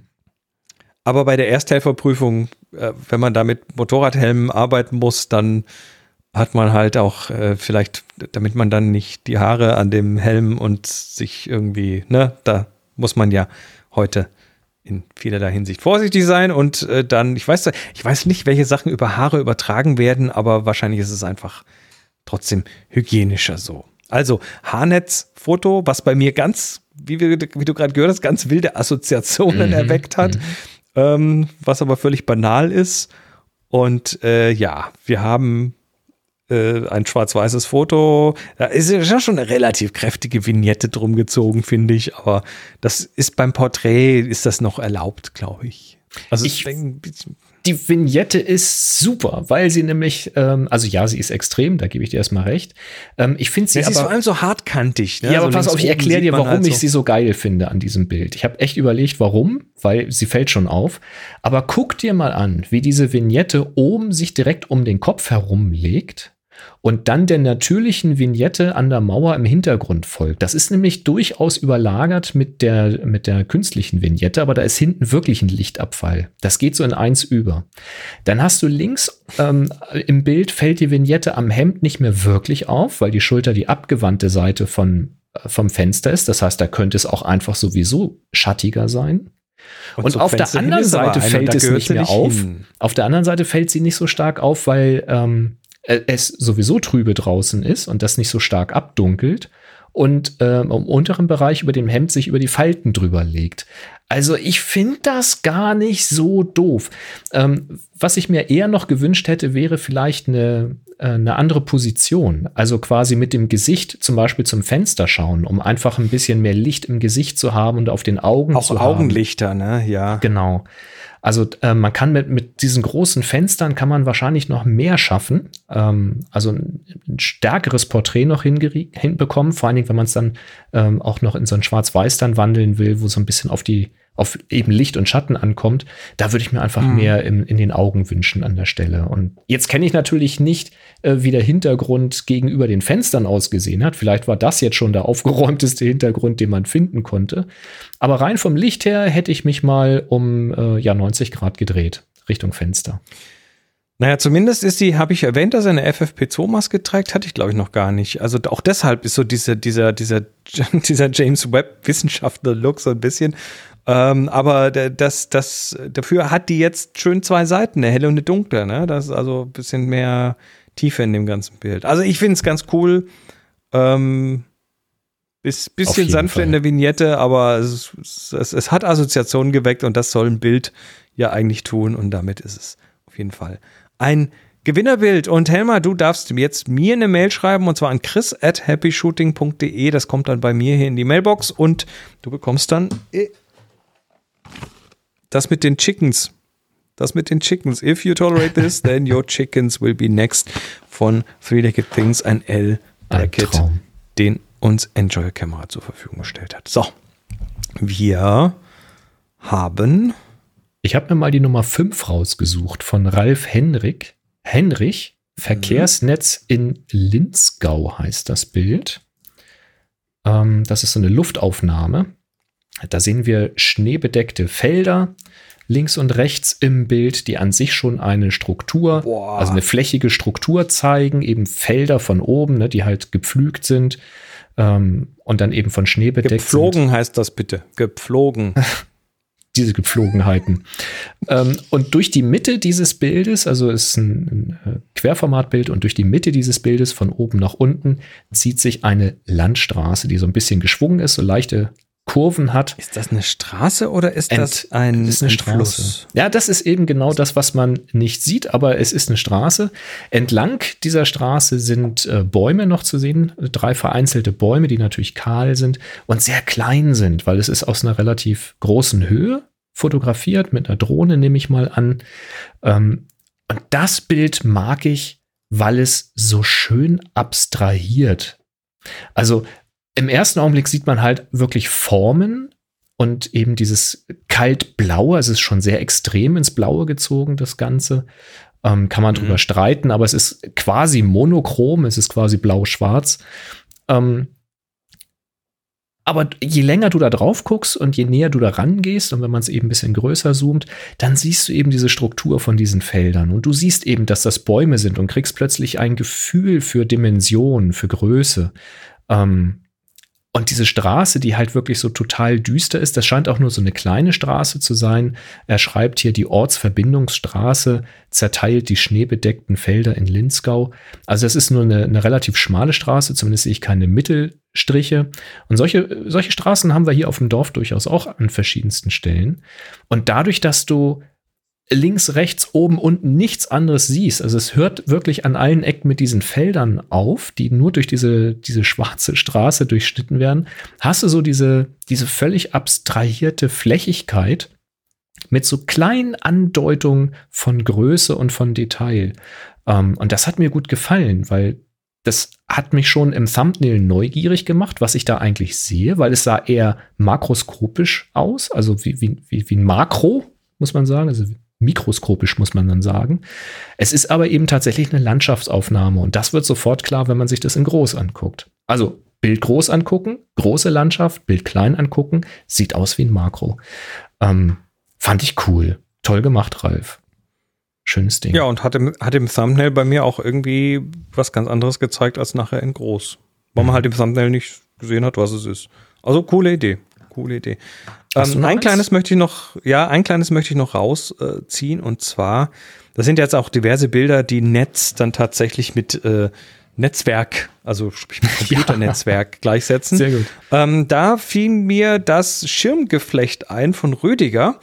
Ähm, aufgefächertes Netz einer Schirmung. Was sehen wir? Wir sehen ein Koaxialkabel, also ein Kabel, was einen Mittelleiter hat und dann drumherum eben einen äh, netzförmigen ähm, Schirm, eine Abschirmung. Eine ist es. Abschirmung. Und Ja, Kupfer halt. ähm, die ist eben so, so diagonal geflochten aus Kupferdraht, äh, netzförmig. Und das ist so ein, so ein Doppelbild. Also, weil es ist nicht nur das, das, das Netz in der Abschirmung, sondern so ein Koaxialkabel, zumindest früher war das mal so, das Ethernet, das ursprüngliche, oder nicht mal das ursprüngliche, sondern eine Iteration der Ethernets war tatsächlich auch auf Koaxialkabeln gebaut. Also insofern Mhm. Mit TN-Stücken, das hier sieht jetzt, da, oh ja, und, und, und Endwiderständen und so Zeug. Das hier, da sieht man mal, wie alt ich bin. Das hier ist vermutlich ein Fernsehkabel, würde ich behaupten. Jo, oder so ein Aber- Satellitenkabel, irgendwie sowas. Ne? Sowas meine ich damit, genau. Mhm. Also irgendwie sowas. Aber da war früher tatsächlich Internet drüber und ähm, ja, das äh, ist schön, weil ich mag ja so Sachen, die man von innen, also das hinter den Kulissen und das Sachen zerlegen und unter die Haube gucken und so weiter. Mhm. Insofern ist das echt schön. Und ich finde das auch einfach so als, als als Ding zu betrachten schön, sowas, weil das halt dann doch eine gewisse Ästhetik hat, sowas. Ähm, Ich finde das schön gemacht, dass er das so aufgefächert hat, also dass es so luftig wirkt. Ist ein schönes, schönes äh, Produktbild. Ich, ich hätte vielleicht oben noch mehr Schärfe gewollt, also dass es durch, Mhm. durchgängig ein bisschen Ja. schärfer ist. Der Hintergrund ist sehr durchdacht. Also es ist ein, ein, ein, ein Produktbild, was auch vom Licht her schön ist, was man so in einen Katalog tun könnte. Ja, so ein, so ein blau-violetter Farbverlauf ins Schwarze von unten nach oben und auch ein schönes ähm, Streiflicht, also von der Seite, von der einen Seite ein sehr warmes äh, Licht, was da so aus dem Hintergrund draufschlägt, von der anderen Seite ein kaltes, könnte Fensterlicht und Kunstlicht sein. Ich weiß nicht genau, wo er das aufgenommen hat. Ähm, aber das, das wirkt ganz gut und klar, das Kupfer reflektiert natürlich auch sehr schön. Ne? Ähm, echt, es ist gelungen. Doch. Das hat so ein bisschen was Skulpturartiges, ne? Dadurch, dass, ähm, Ja. wie es angeordnet ist, von unten reinwächst. Das sieht auf der einen Seite so ein bisschen aus wie eine Blume, auf der anderen Seite wie, wie eine Vase oder so. Ja, skulpturartig. Toll. Jetzt geht's, jetzt geht's aber im Slack geht's ab hier mit Quarks mit Abschlusswiderstand, was ein Hass.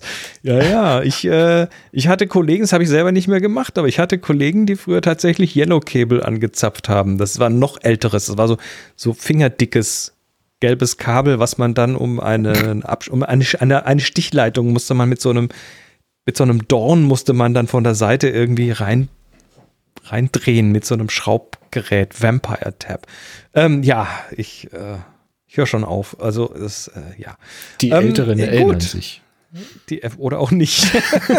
Wir, vielleicht haben sie es alle verdrängt, weil das war, glaube ich, technisch echt, das war, das war ziemlich anstrengend. Ähm, wir sind hiermit am Ende der Sendung angelangt, glaube ich. Und sagen mal herzlichen Dank, Herzliches dass ihr Dank. dabei wart. Ja, herzliches Es- Dankeschön. Das war wieder, das war eine, ein Fest mit euch hier im Slack, war ja echt die Hölle los, äh, möchte ich fast sagen. Das äh, hat einen riesen Spaß gemacht mit euch. Super. Sehr cool. Ja. Und nächste Woche machen wir das wieder. Und zwar am, lass mich schauen, live am 1. Februar und aus der Konserve dann wieder zwei Tage später. Wir sagen Dankeschön und freuen uns, wenn ihr dann auch wieder dabei seid. Bis dann, macht's gut. Drei, Drei, zwei, eins. eins, Happy Shooting. Happy Shooting.